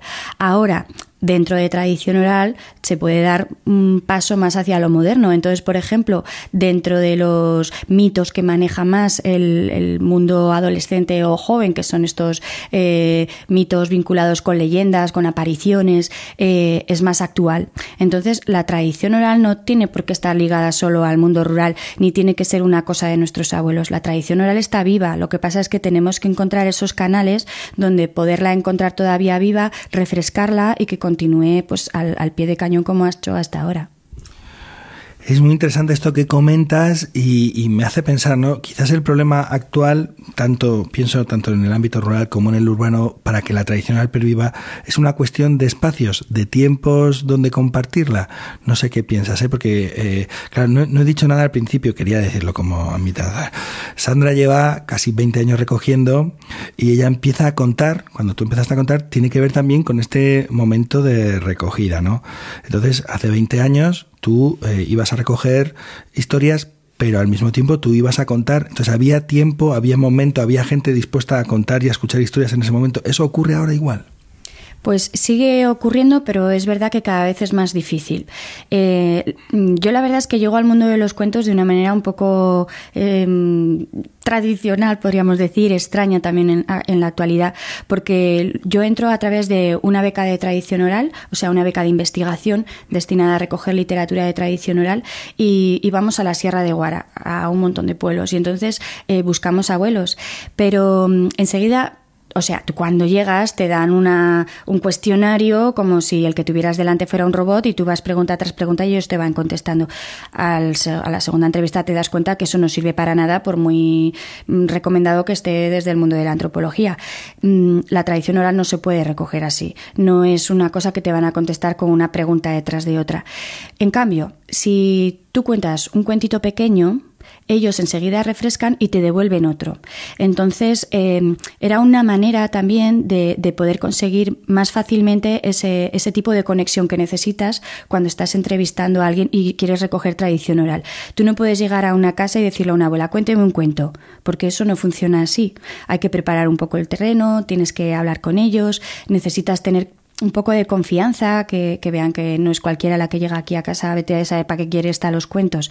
Entonces, em, decirles una retaíla, juegos de dedos, eh, cancioncitas chiquitinas, eso da pie para que ellos se vayan relajando, suelten y poco a poco vayan saliendo más historias. Entonces, claro, yo tuve que aprender esos cuentos para poder como regalarlos allí, dejarlos encima de la mesa y después ir absorbiendo todos los que ellos me iban contando. Y con el paso del tiempo, pues cada vez fueron acumulándose más historias. Entonces, que salía un... Claro, yo les preguntaba, no contaba un cuento entero. Si quiero, por ejemplo, recoger cuentos maravillosos, son larguísimos, no puedes contar un cuento entero.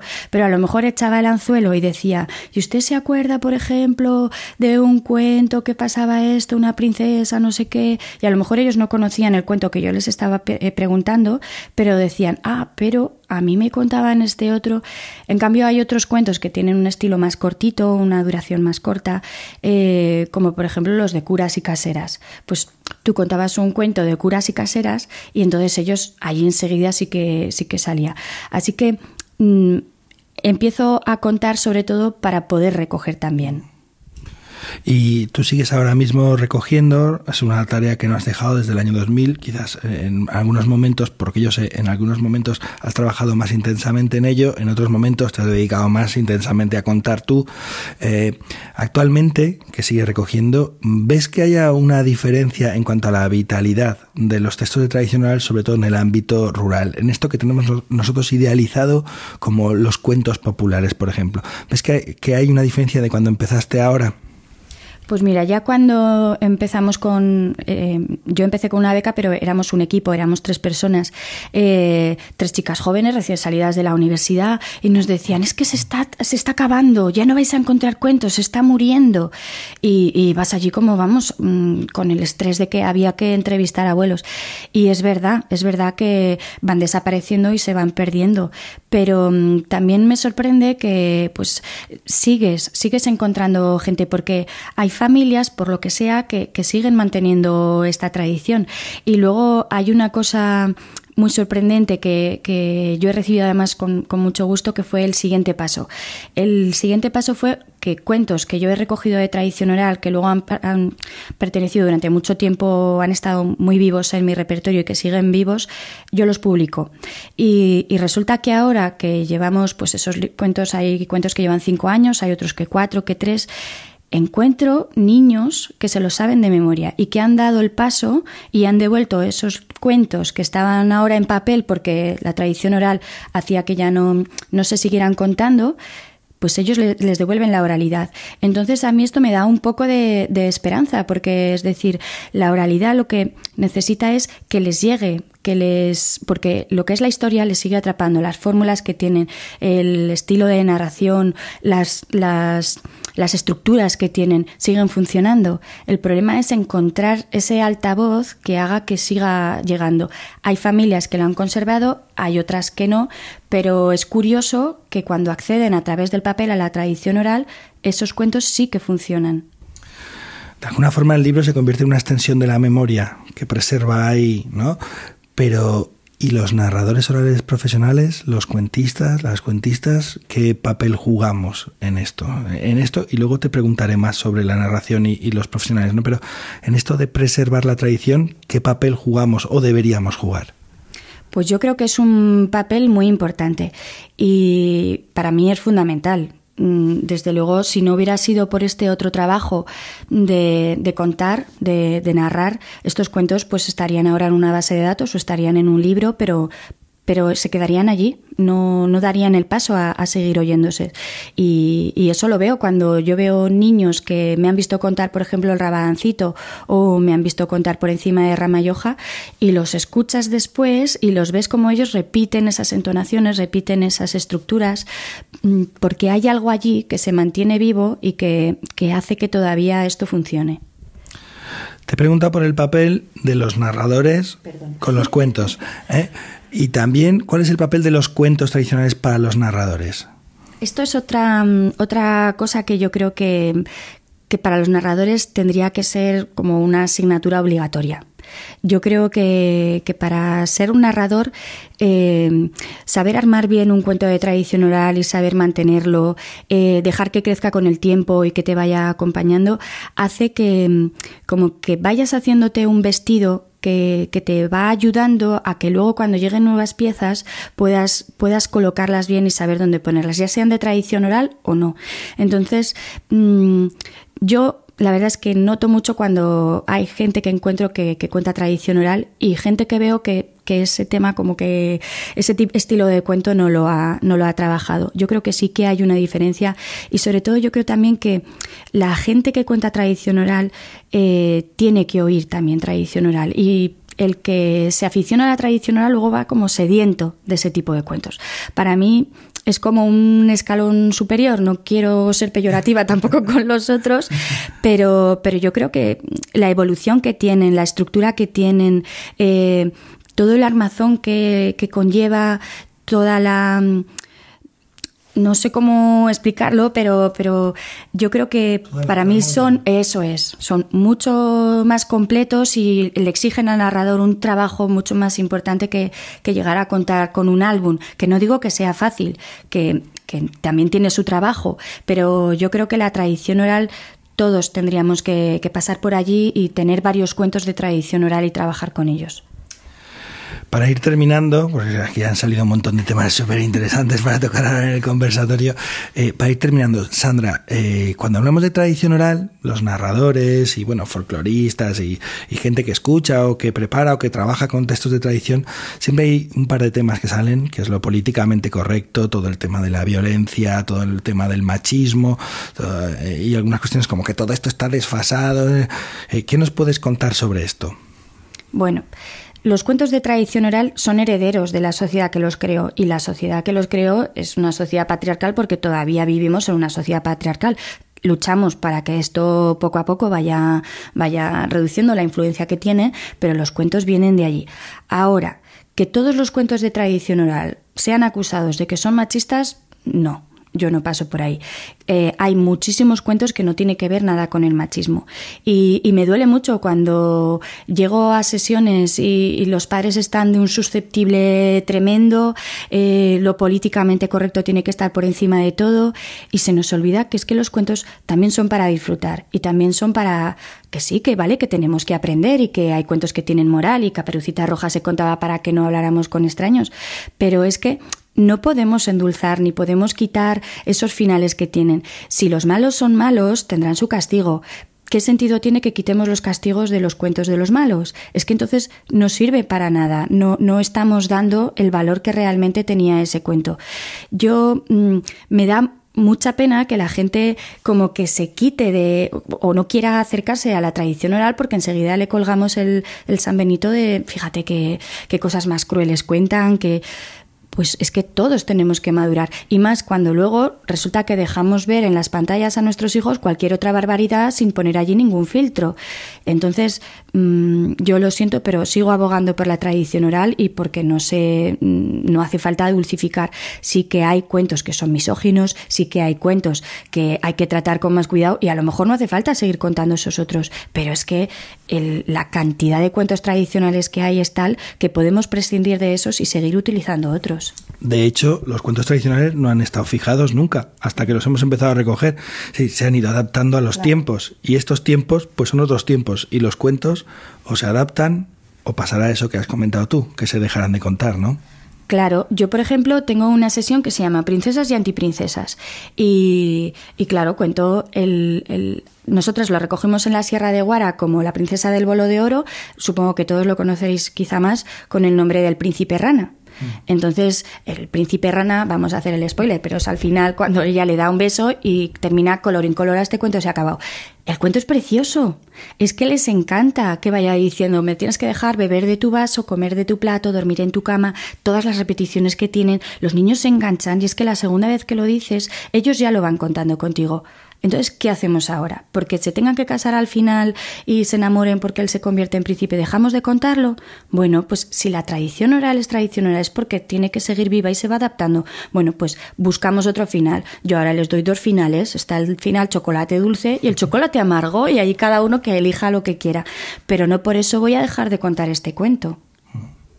Bueno, como han podido escuchar nuestros amigos del podcast, eh, podríamos hablar contigo durante horas sobre este tema, porque no solamente sabes mucho, sino que lo vives con mucha pasión, Sandra. Es de verdad un absoluto placer, ya lo sabes, yo tengo la fortuna de no solamente ser colega de Sandra, sino también amigo. Es un, un placer haber podido conversar contigo este ratito. Muchas gracias. Muchas gracias a vosotros.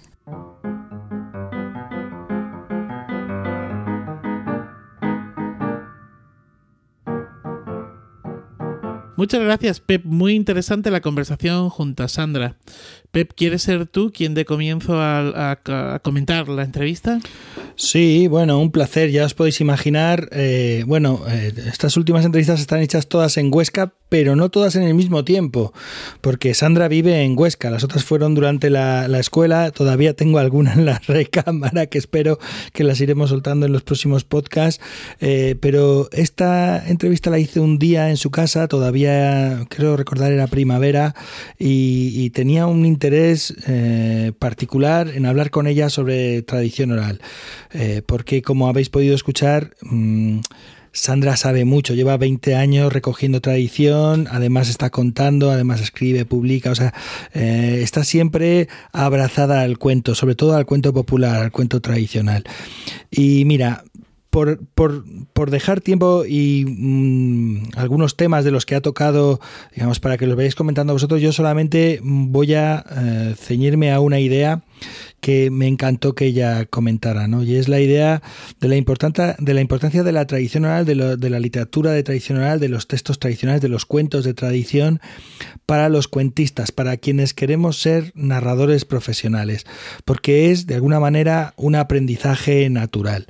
Es decir, eh, para aprender a contar no hay nada mejor que los cuentos populares, no hay nada mejor que conocer, aprender y contar y escuchar cuentos de la tradición oral, porque han sido el aprendizaje natural de todos los narradores populares o narradores, como decía Ángela anteriormente, narradores naturales. ¿no? Entonces, eh, me parece fundamental y además mm, me fascina esto que dice ella, ¿no? Es que se nota cuando un narrador conoce y maneja estos materiales. Eh, no, dice, ella en un momento, no quiero ser peyorativa, pero se nota que maneja los recursos orales de otra manera, con una, eh, digamos, con, unas habilidades distintas y desde luego que tiene hambre de más, ¿no? Bueno, es una cosa que me, ha encantado como lo explicaba.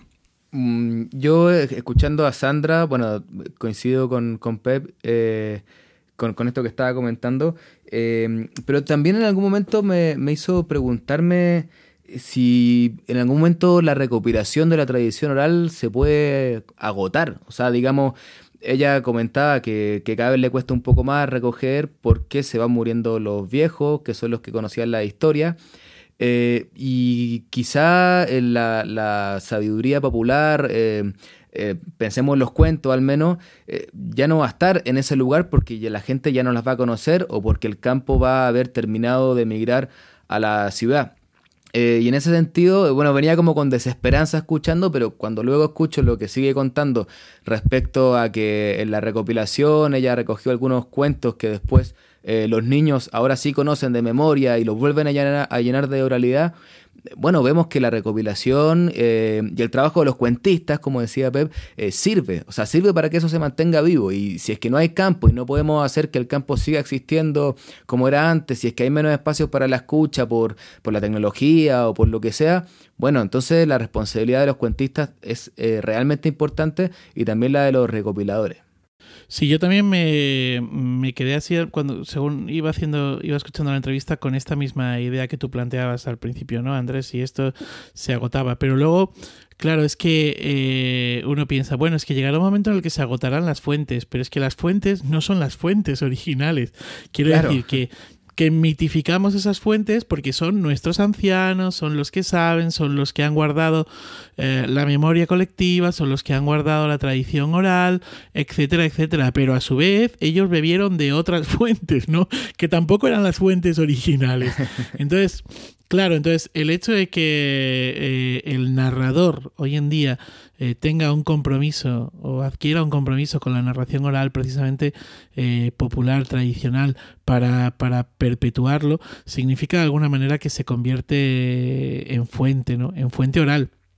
Y por supuesto, si, si queda escrito, pues, pues también, ¿no?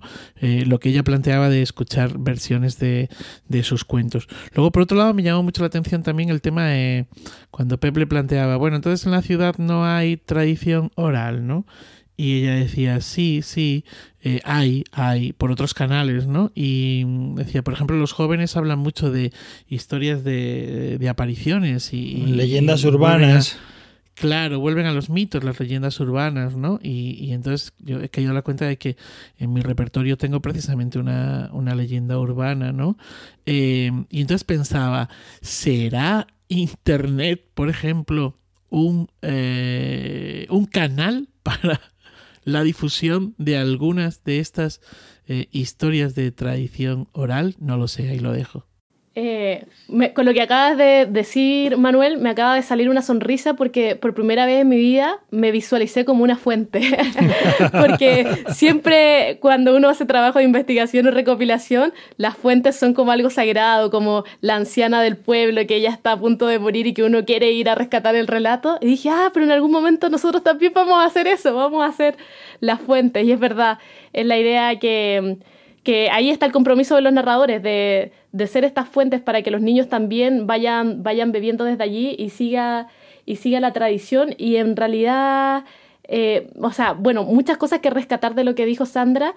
Me, me, llamó mucho la atención su comienzo, que ella venía, decía, desde la investigación y para ir a, recuperar relatos de, de, de, narración oral, se dio cuenta que, que para pedirle a las personas en el campo, en el mundo rural que te cuenten una historia, uno no puede seguir un marco metodológico. Uno no puede hacer preguntas y que te respondan, sino que es necesario ocupar los activadores de la memoria.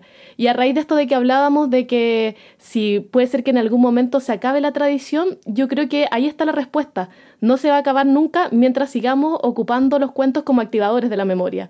Porque yo creo que a todos nosotros nos ha pasado de estar en medio de un círculo, contar un cuento y que la gente a raíz de ese cuento se le despierten emociones, relatos de la niñez, adivinanza, enana. Entonces, mientras sigamos contando cuentos y ocupemos estos activadores de la memoria, yo creo que los relatos no van a morir y van a surgir de cualquier parte, desde niños hasta ancianos y...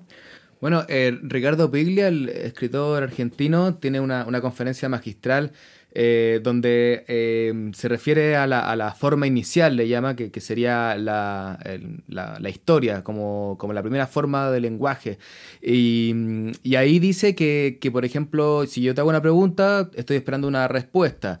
Eh, pero si yo cuento una historia, la única respuesta posible a una historia es otra historia. No, no, no hay más respuesta. para poder seguir con la conversación, necesitamos que todos vayan contando algo porque no, no sabes la única forma como de, de, de responderlo. Y, sobre esto pensaba que eh, lo importante que es el, lo mismo que decía Nicole, ¿no? Del, del intercambio, de llevar algo, en este caso una historia, para que me cuenten otra como lo dice Piglia también, eh, y pensaba, por ejemplo, que la Violeta Parra, que bueno, la folclorista chilena más destacada por lejos que tenemos, que se pasó por todos los campos en, en los 40, en los 50, recogiendo versos, canciones, cuentos, eh, décimas también, eh, ella siempre, siempre llegaba con algo. Eh, eh, siempre llegaba, todos los que la recuerdan dicen que llegaba con un mate, con una botella de vino, con pan amasado, con algo que cantaba ella para que le cantaran de vuelta.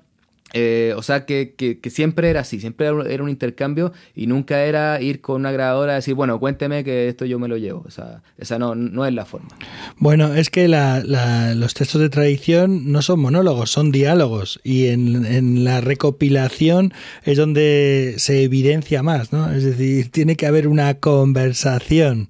Eh, porque si no, es lo que dice, es imposible recoger cuentos así. De esta forma no hay, no hay manera.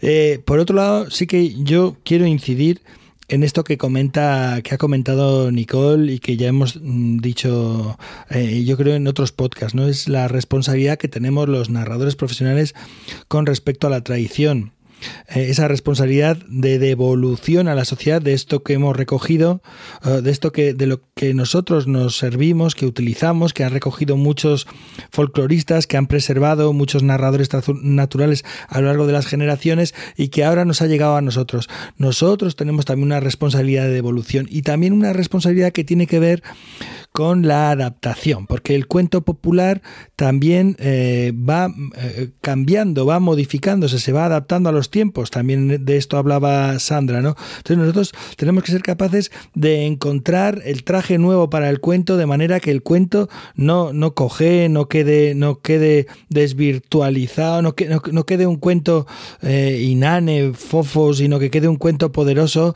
eh, pero vestido de manera que siga siendo eh, en estos tiempos, en estos nuevos tiempos. ¿no? Esto también es un trabajo nuestro, como narradores profesionales. Sí, totalmente de acuerdo. O sea, ya, ya sabéis que estoy en contra de esta oralidad homeopática y de esta, toda esta literatura homeopática. Y precisamente ella hablaba de esto, ¿no? Del machismo en los cuentos, de el género, el no sé qué. Claro, esto, todo esto son eh, sandeces, ¿no? Permitidme que, que lo diga así.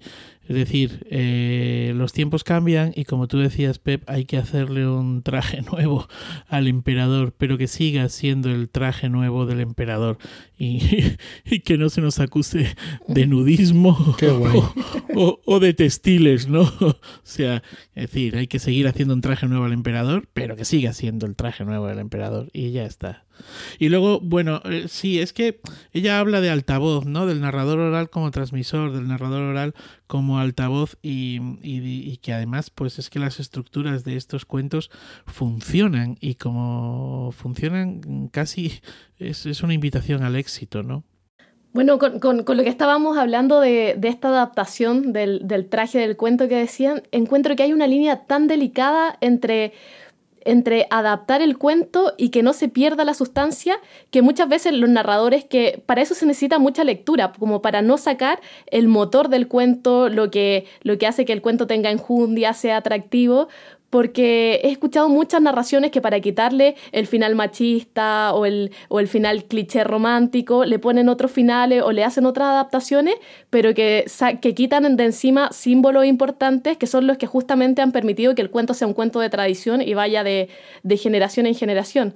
Entonces es un límite que también necesitamos manejar con mucha responsabilidad, hacer adaptación para que el cuento siga vivo, no muera, se adapta a los nuevos tiempos, pero sin embargo que el cuento siga teniendo la calidad narrativa, siga teniendo el motor y sobre todo que siga teniendo los símbolos que han hecho que estos cuentos sean parte de la humanidad.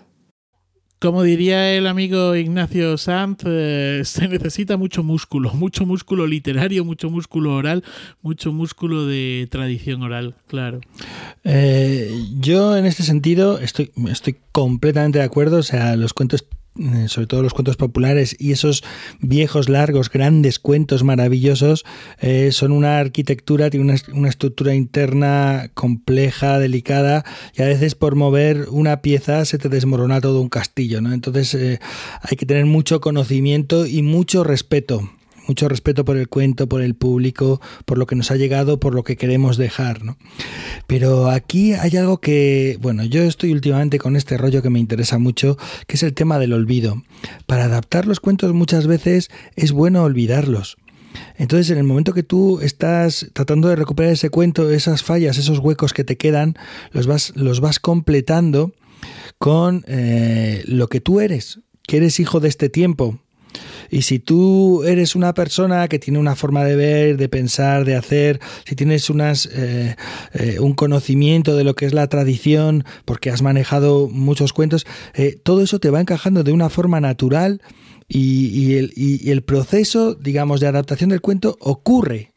No es una cuestión que tú eh, provoques. No sé si me explico, porque a, veces pienso que estas cosas que cuento no, no se las cree nadie o, son, o, son demasiado raras. Quiero decir, no creo que los, no creo que los narradores populares, tradicionales de toda la vida eh, pensarán, uy, este cuento se está quedando viejo y tal, voy a adaptarlo. No, sino que de una vez a otra que lo contaban habían pasado tantos meses que habían olvidado partes porque no entendían, porque no les encajaban, porque no eran significativas eh, y las completaban con otras partes que les encajaban, que les parecían significativas, que entendían y que daban un sentido completo al cuento, un sentido que entendía la gente de ese tiempo. Claro, pero es que ahí, como tú has dicho antes, está funcionando el olvido y está funcionando en el momento de reconstruir, en el momento de volver a contar, una especie de eh, neomemoria, ¿no? Que no es una memoria vacía, es una memoria que ya está ahí y que se ha ido haciendo con el tiempo. El problema, yo creo, viene cuando queremos hacer algo políticamente correcto, cuando, cuando, el, cuando el traje no es su traje. Claro, sí, no, perfecto. Yo entiendo esto, ¿eh? Y lo entiendo perfectamente. Ver, esto tiene que ver un poco con lo que comentaba Pablo Albo en el podcast anterior, en la entrevista que ya ¿no? Muchas veces es la intención que le estamos poniendo. O sea, ya los cuentos ya llevan implícitas eh, valores y otras cuestiones, ¿no? Pero el problema es qué intención estás poniendo, qué es lo que tú buscas, que sea políticamente correcto que sea una gran historia. A lo mejor elaborar una gran historia desde tu forma de ser, desde tu forma de pensar, ya elabora eso, eh, que es una gran historia y que además resulta correcta Totalmente. Y esto a mí me, encanta esto del olvido porque eh, por lo que dice Pep, o sea, es lo que tiene que haber pasado siempre. Eh, estoy tratando de aplicar eso de, olvidar el cuento que estoy preparando para contar, dejarlo ahí dos meses y claro, cuando lo vuelvo a contar ya se, como que se llenó y, no me di cuenta. yo lo entiendo, Pep, entiendo lo que dices. gracias, gracias. Eh, pasa realmente. No estás solo, te queremos, no estás solo. Y además pienso que, cuando los cuentos viajaban, digamos, de, un lugar a otro, de una provincia a otra, de un país a otro, es como que iban viajando y como que se le iban quedando parte, así como el, viajero que, que se le queda en un lado eh, su termo, en otro lado se le quedaron las gafas, como eh, si se va perdiendo y, llega a otro lugar, entonces tienen que rellenarlo porque le faltan cosas. Eh, pero la estructura obviamente se mantiene, llega, llega de pie el cuento, solo que le faltan algunas cosas y claro, y se adapta a, cada lugar y, lo mismo pasa con las personas, yo creo. O sea, por eso el ejercicio de, olvidarlo y, por eso también a veces pasa que, que tomamos un cuento que escuchamos cuando niño y y puede quedar muy bien para contarlo. Que, así que ojalá que haya pasado incluso mucho tiempo. Ya nos acordamos de algunas partes, lo rellenamos con un poco nuestra imaginación o, con lo que ha pasado en ese tiempo. Y, el cuento, bueno, tenemos una nueva versión eh, como muy sincera también.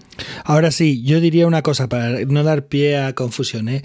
Para ser, digamos, maestro en el olvido, hay que ser primero maestro en, en la memoria de los cuentos, ¿no? O sea, hay que conocer muchas estructuras hay que conocer muchos cuentos, muchas historias tradicionales. Digamos, hay que internalizar primero muchas estructuras para que queden ahí alojadas de forma natural en, la cabeza. Que, no digo que es algo que yo haya conseguido, sino que digo que es un horizonte al que yo aspiro. Eh, por eso sigo leyendo, contando y buscando nuevos cuentos populares para contar, porque pienso que eh, es un aprendizaje natural, luego todo es fácil. Hasta cuando estás conversando resulta que lo que te sale es casi como una estructura de cuento, casi sin, sin querer, ¿no? Entonces eh, es interesante. Yo tenía un profesor en, la facultad, en, Historia del Arte, en la asignatura de Estética, que decía, eh, para poder mm, saltarse y romper con la perspectiva, primero hay que ser Dios con la perspectiva. que es así, sí. No vale coger y ahora me enfrento al lienzo en blanco y hago así unas rayas porque sí, ¿no? Esas rayas tienen que estar pensadas, ¿no? Pues un poco eso que, que comentabas tú. Bueno, no, no sé si, si, os parece que vayamos avanzando. Eh, octubre es un mes cargado eh, de actividades y bueno, pues para ir poniendo ya casi la recta final, el, el, cierre a este capítulo, pues le damos paso a la agenda para conocer pues qué cosas relacionadas con el mundo de los cuentos están sucediendo en Iberoamérica.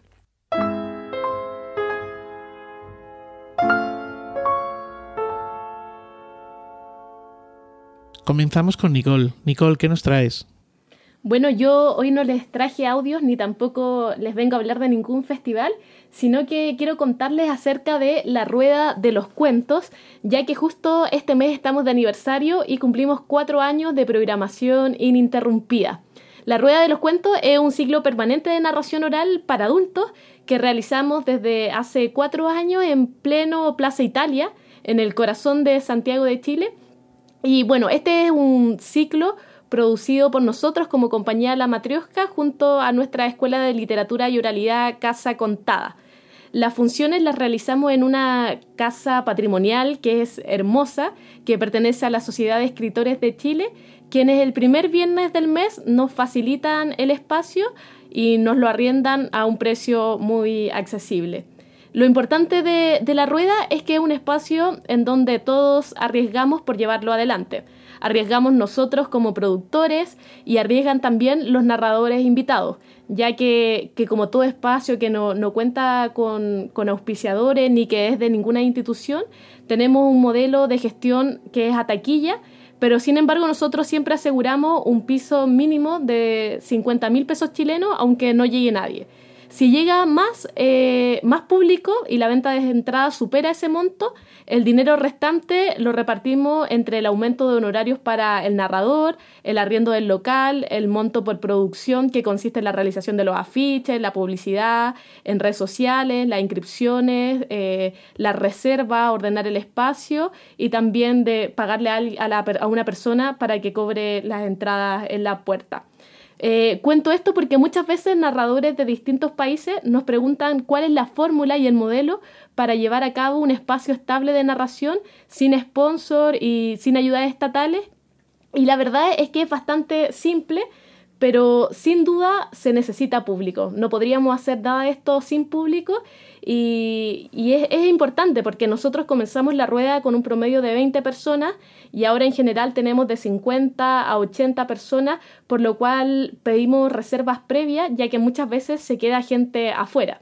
Y para mantener el público es necesario la constancia. En este caso, eh, las personas saben sí o sí que el primer viernes del mes hay sesión para adultos y por otra parte es necesario mantener espectáculos de calidad y es ahí donde los productores debemos asumir un rol también, un, rol de, curatoría que debe ser serio para no defraudar a la gente. Eh, bueno, eso por una parte, y sin duda eso es algo muy complicado porque muchas veces, eh, al menos aquí en Santiago de Chile, vienen narradores que andan de paseo, de viaje, y nos contactan para poder presentarse, pero es muy difícil programar a gente que uno no ha visto, que no tiene videos de sus presentaciones. Y también como que hago ese llamado a todas las personas que están produciendo, que tenemos que tomarlo con seriedad porque el público, en realidad le debemos mucho al público y es necesario conocer el trabajo de los invitados o, o, si no, tener recomendadores que sean de suma confianza que conozcan este trabajo. Y bueno, por otra parte, otra cosa que a nosotros nos funciona es que parte importante del público se compone de los alumnos de la escuela Casa Contada, quienes tienen un precio preferencial. Y bueno, así poco a poco nos hemos ido transformando ya en comunidad. El público de la rueda es también el público del Festival Chile Cuentos y cuando nosotros estamos fuera de Chile ya existe un grupo que se hace cargo de las sesiones para que la rueda nunca se detenga. Eh, sin duda, si alguien tiene ganas de programar cuentos, lo invito a atreverse ya que es necesaria la formación de audiencia y sobre todo es necesaria la realización de espacios de encuentro y, de comunidad que sean permanentes. Qué bueno esto que nos cuenta Nicole. Muchas gracias. Seguimos con Andrés. Andrés, ¿qué nos has traído? Bueno, eh, yo al igual que en el podcast anterior les traigo agenda de Perú, eh, del Perú. En esta ocasión le pedí al Waiki, narrador peruano, que nos cuente un poco del festival Todas las Palabras Todas, que se está desarrollando por estos días y hasta el 20 de octubre en distintas zonas de Perú. Hola Andrés, un gran saludo para ti y para todos los radio oyentes o los podcast oyentes de Iberoamérica Cuento. Te comento, acá en Perú hacemos el Festival Internacional de Narración Oral del Perú, todas las palabras todas. Iniciamos el 2011, lo hacemos todos los años consecutivamente, básicamente en el mes de septiembre, a veces empezamos un poquito en agosto, terminamos un poquito más en octubre porque lo hacemos de forma descentralizada, simultánea e inclusiva. Eh, lo hacemos en varias regiones del Perú prácticamente en simultáneo. Este año hemos hecho siete regiones. Piura, Ancash, Pasco, Lima, Junín, Cusco y Tacna. La costa, la sierra y la selva. Esa es una de las particularidades que tenemos. No buscamos ser un festival eh, que tenga extensiones. El Perú es un país sumamente centralista. Entonces con este proyecto intentamos un poco soltar eso. Entonces delegamos muchas funciones a nuestros cogestores. No somos un sistema de caravana, no es un circuito, no son extensiones. Es más que todo como un entramado, como un tejido, como una manta que se sostiene en cada cogestor que hay en cada región. Y estos cogestores, que pueden ser personas organizaciones, asumen mucha responsabilidad mucho poder de decisión sobre lo que ocurre en el festival en sus propias regiones, hasta el punto que pueden incluso elegir a los narradores, nos, van, diciendo. Hay mucho tema de negociación.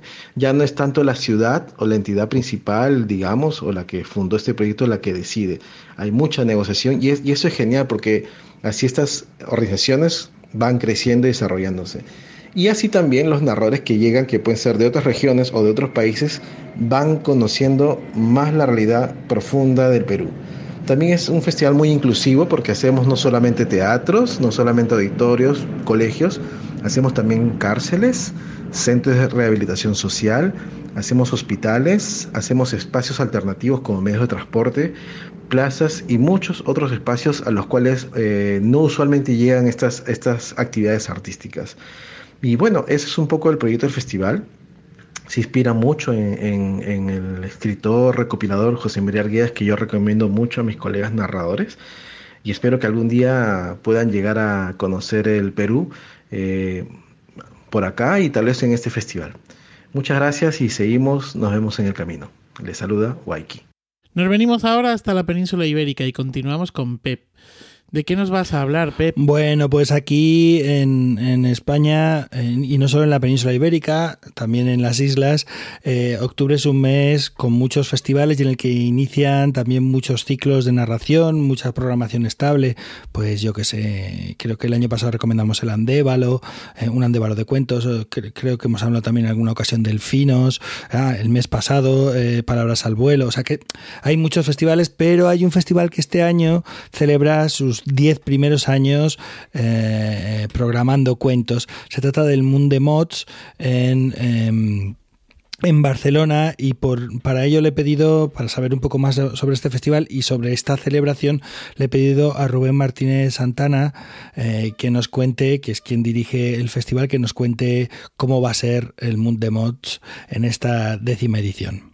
Hola, soy Rubén Martínez Santana, soy narrador oral, cuentacuentos y soy director del Festival de Narración Oral de Barcelona, Mundemots, desde su creación en el año 2010. Este año estamos celebrando la décima edición del festival, estamos muy contentos de haber llegado hasta aquí y para celebrarlo hemos hecho una programación que dobla el tiempo natural del festival. Esta vez serán dos semanas, desde el día 14 hasta el 26 de octubre.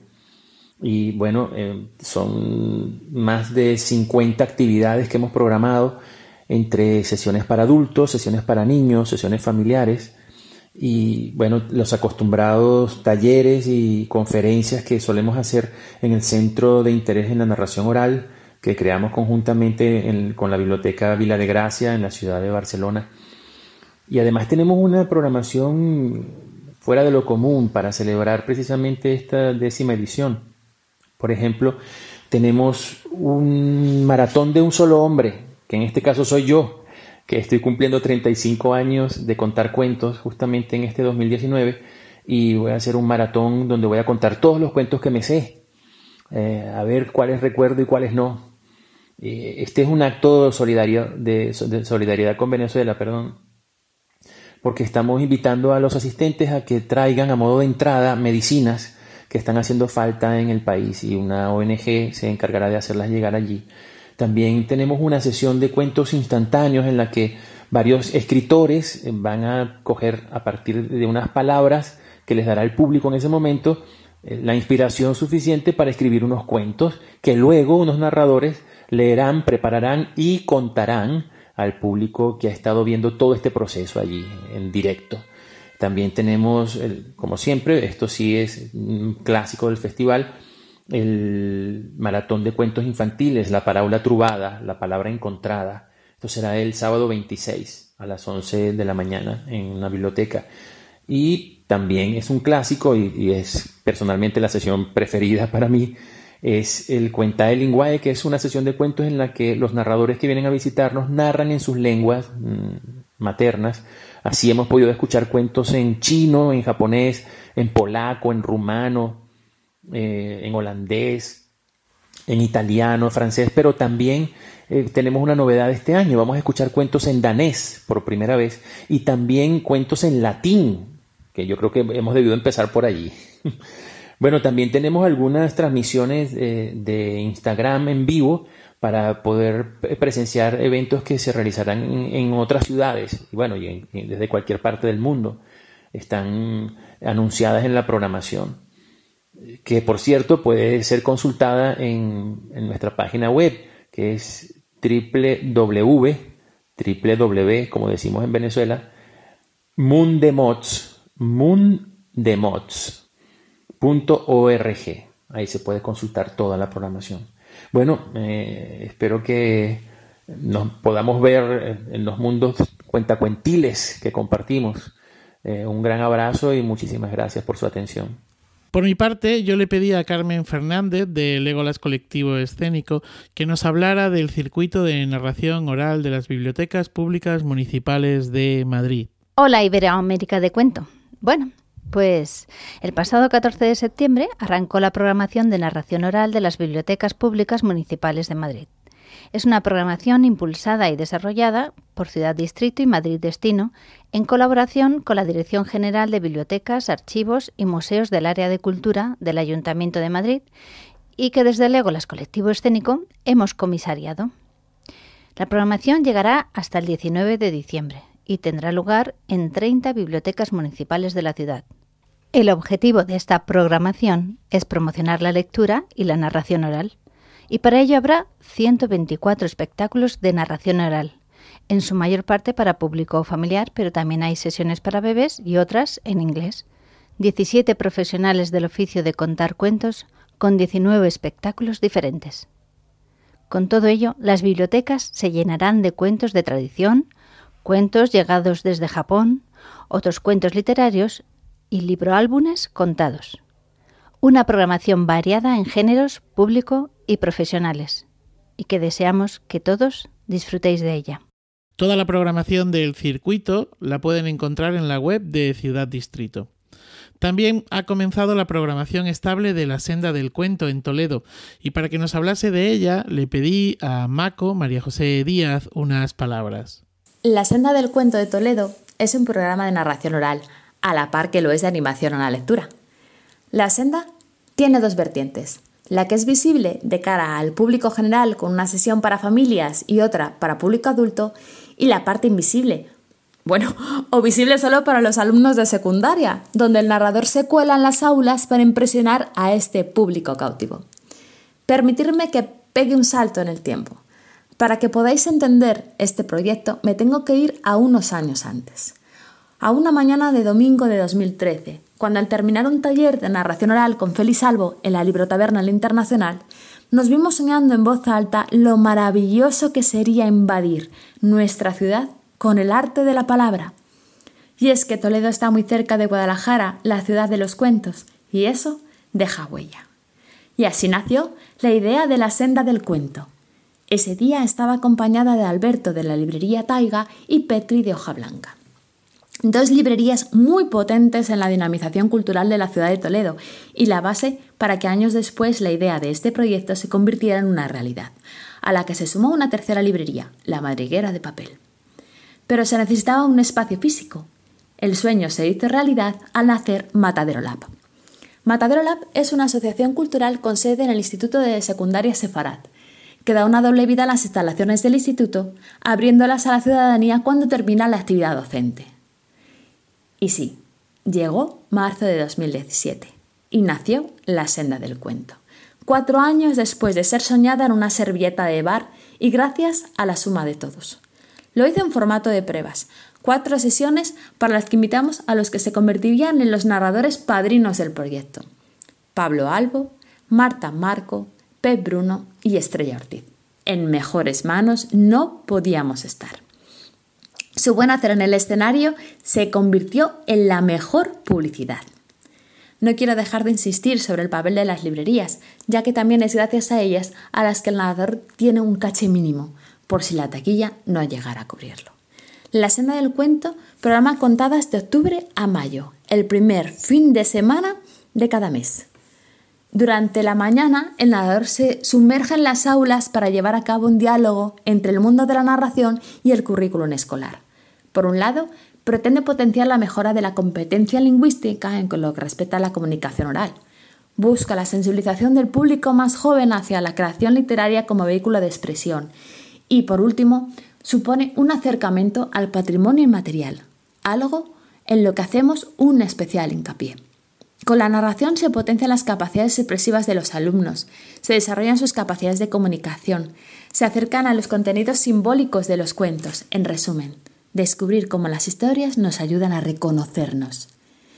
Y tras pasar las mañanas en las aulas, llega la tarde dedicada a todos los públicos, a las 6 tenemos la sesión familiar con taquilla inversa, es decir, el público pasa gratis y es al salir cuando decide lo que paga, no siendo el dinero un impedimento para poder disfrutar de los cuentos. A las 9 de la noche llega la sesión para adultos, con un coste de 5 euros, en las que ponemos a disposición de los padres el servicio de canguras, para que puedan disfrutar de los cuentos mientras que sus hijos disfrutan de un sinfín de actividades en un espacio cercano al teatro.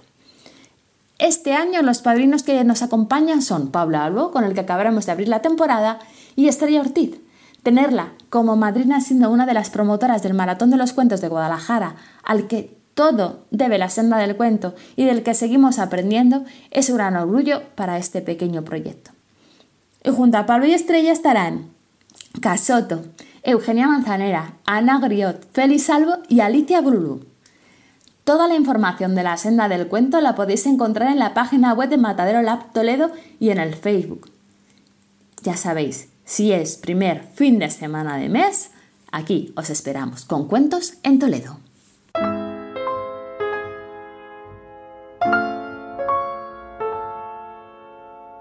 Nos estamos acercando al final del capítulo de hoy y llegamos a las recomendaciones de Nicole y de Javier.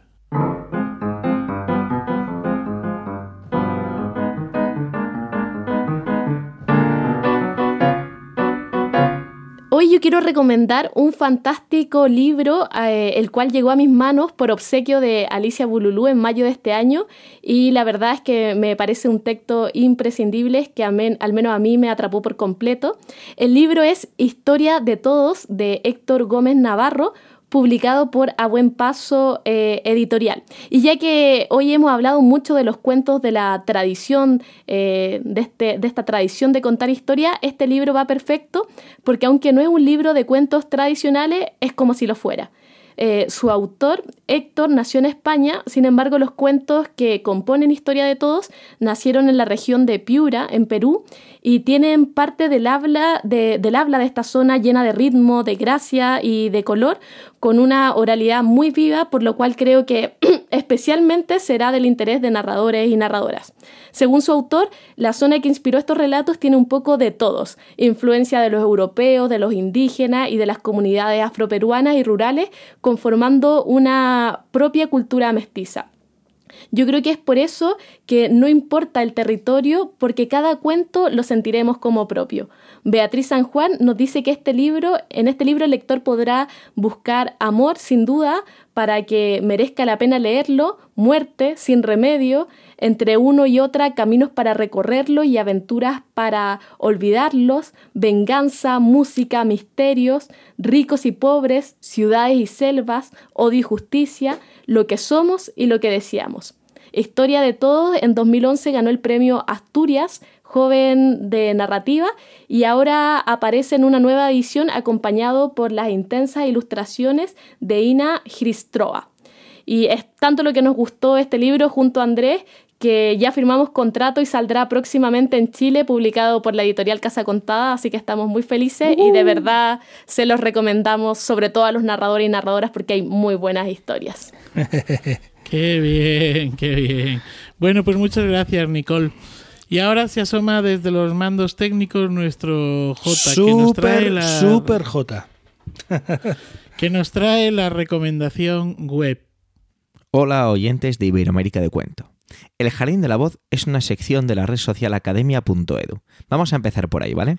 Academia.edu es una red social gratuita que tiene como objetivo conectar científicos, ofrecerles una plataforma para compartir sus trabajos de investigación y facilitarles el seguimiento de los artículos que son relevantes para sus campos de estudio. Esta red social temática está formada por más de 18 millones de usuarios y cuenta con más de 5 millones de publicaciones científicas en todo el mundo. Dentro de esta red social está El Jardín de la Voz, un espacio vinculado a la Universidad de Alcalá de Henares y a su área de teoría de la literatura y literatura comparada, que desde hace un tiempo realiza una serie de publicaciones sobre literatura oral y cultura popular bajo este llamativo título que da nombre a la colección. Detrás del proyecto se encuentra, entre otros, José Manuel Pedrosa, uno de los investigadores españoles que mayor vinculación tiene con la narración oral. El Jardín de la Voz es un pequeño tesoro donde podrás, podrán encontrar desde poesía tradicional de Madagascar hasta la mitología del pueblo Bogul, desde juegos tradicionales de Ávila y Salamanca hasta saberes guajiros cubanos, desde cantos de columpios murcianos hasta los cuentos del juguetero Schinda en Guanajuato, México. Como decía, un pequeño, gran tesoro.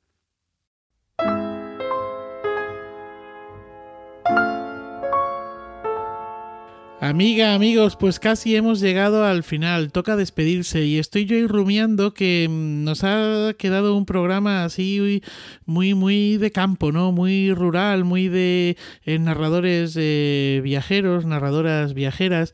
Y mm, esto los oyentes no lo saben y no sé si debería de decirlo, pero el caso es que normalmente cuando acabamos la grabación, eh, ya micrófono cerrado, hablando entre nosotros, es cuando decidimos el título de, del capítulo. Y no sé, igual podríamos llamarlo algo así como ratón de campo, ratón de eh, ciudad, no sé qué os parece. Claro, pues como el cuento. Claro, perfecto, sí. Muy bien. Ratón de campo, ratón bueno, eh, pues vamos a despedirnos. Andrés, Pem, Nicole, un placer. Bueno, sí, un placer. Obviamente estuvo lindo el programa, lindo escucharlos, compañeros, escuchar a, gente que nos viene a hablar de la tradición, que nos habla desde el campo, desde la ciudad también. Eh, bueno, lindo el programa, esperamos que lo disfruten todos los que nos escuchan mes a mes y que nos manden, por supuesto, historias, anécdotas para historias de cuento, que las estamos esperando. Sí, ya sabéis, para mí esto es droga de la buena, droga dura. Estoy feliz un mes más por haber podido participar en este podcast y nada, nos vemos en unas semanas, nos encontramos, nos escuchamos. Un abrazo amigos, un abrazo a los que estáis al otro lado también. Yo también feliz sobre todo de conversar de cuentos de la tradición de este viaje que hacen la historia y espero que así sigan viajando y, y muchos cariños a todos los oyentes. Pues nada más, un placer, la verdad, compartir este espacio con vosotros y, y bueno, y, sentir ese, ese cariño que también eh, nos da el público, los oyentes, los narradores y el público en general. Les recordamos que esto es Iberoamérica de Cuento, un podcast mensual dedicado al mundo de la narración oral en Iberoamérica, realizado por Pep Bruno desde Guadalajara, España, por Andrés Montero y Nicole Castillo de la compañía de cuentos La Matriosca, hablándoles desde Santiago de Chile, y por quien les habla Manuel Castaño de Legolas Colectivo Escénico desde Alcalá de Henares. También les recordamos que Iberoamérica de Cuento forma parte de la red de podcast de Emilcar FM y que pueden consultar y comentar todos nuestros contenidos en las plataformas más importantes de podcast y en Emilcar FM barra de cuento, donde tienen acceso a nuestras cuentas de Twitter y Facebook. Les recordamos que la nueva sección Historias de Cuento la hacen ustedes. Queremos que nos cuenten a través de audios cualquier experiencia que les haya sucedido contando, escuchando, escribiendo cuentos. Esperamos nos puedan mandar un audio a nuestro correo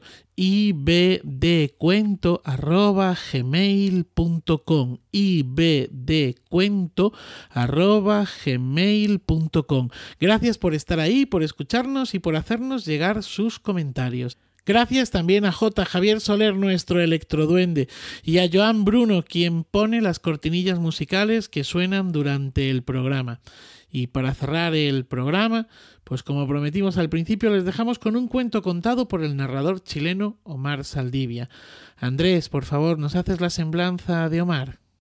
Por supuesto, Omar es un narrador chileno, uno de los grandes narradores chilenos actuales según mucha gente, aunque él a esto lo tiene sin cuidado porque solamente se dedica a contar.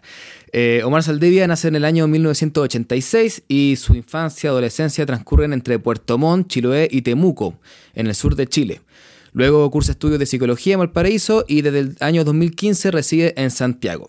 Desde el año 2010 comienza a contar historias, participa en diversos encuentros nacionales. En el año 2014 funda uh, junto a otros narradores el espacio La Dominguera, actualmente replicado en diversas ciudades.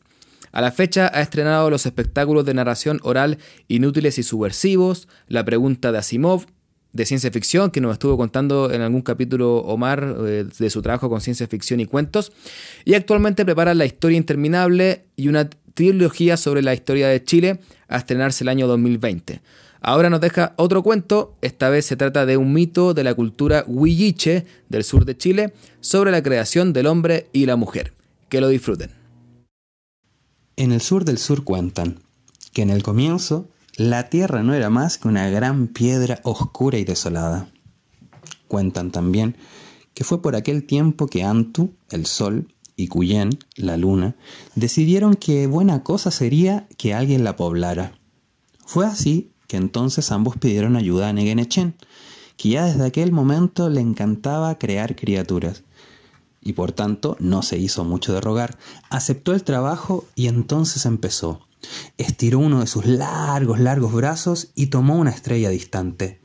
La acercó y comenzó a amasar y amasar, amasar y amasar, amasar y amasar hasta que por fin, cuando la estrella estuvo bien condensada, bien condensada, ¡pluf! apareció el cuerpo del primer hombre. Cuando Negenechen se lo mostró a Antu, ¡oh! le encantó, le pareció fascinante. Entonces, sin poder contenerse de la emoción, Antu tomó al primer hombre, lo levantó en el cielo y ¡Plah! Lo lanzó con tanta fuerza sobre la Mapu y con tan mala suerte que el primer hombre al caer se pegó contra una roca. Y ahí nada más se quedó dormido.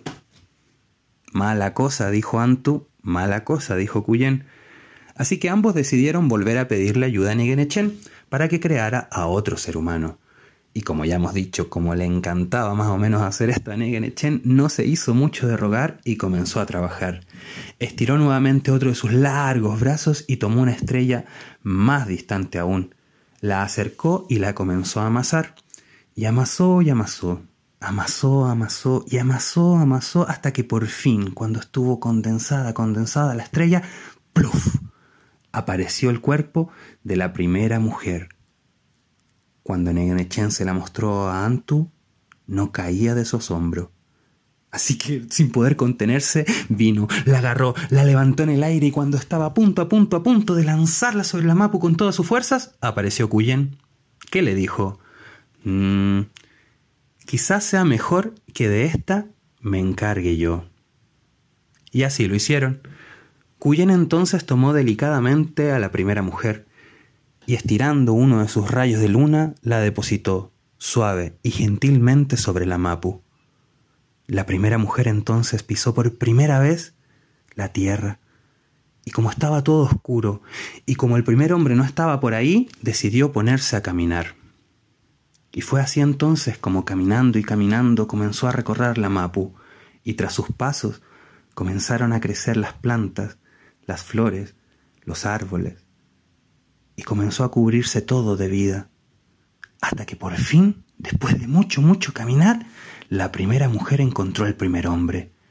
Pero como se había pegado en la cabeza y estaba tan dormido, tuvo que empezar a despertarlo. Y fue así entonces que empezó a despertarlo parte por parte. Primero despertó las piernas, luego despertó los brazos, y así parte por parte hasta que por fin solo faltaba una parte por despertar, el corazón, el piuque, pues como saben los huilliches, es labor de cada quien despertar su corazón. Y así entonces la primera mujer esperó, hasta que por fin el primer hombre se despertó del todo, y al abrir los ojos, al abrir los ojos vio la maravilla que lo rodeaba, y entre toda aquella maravilla, la más maravillosa. Verla, conocerse y amarse fue una sola cosa. Es así como cuentan que en el sur del sur el primer hombre y la primera mujer se encontraron. Y es así como cuentan que juntos al amarse dieron paso a todos los que hasta el día de hoy habitamos esta región. Cuentan también que sus primeros hijos tenían grandes poderes, que podían hablar con las plantas y los animales y que vivieron grandes aventuras. Pero esas, esas ya son otras historias.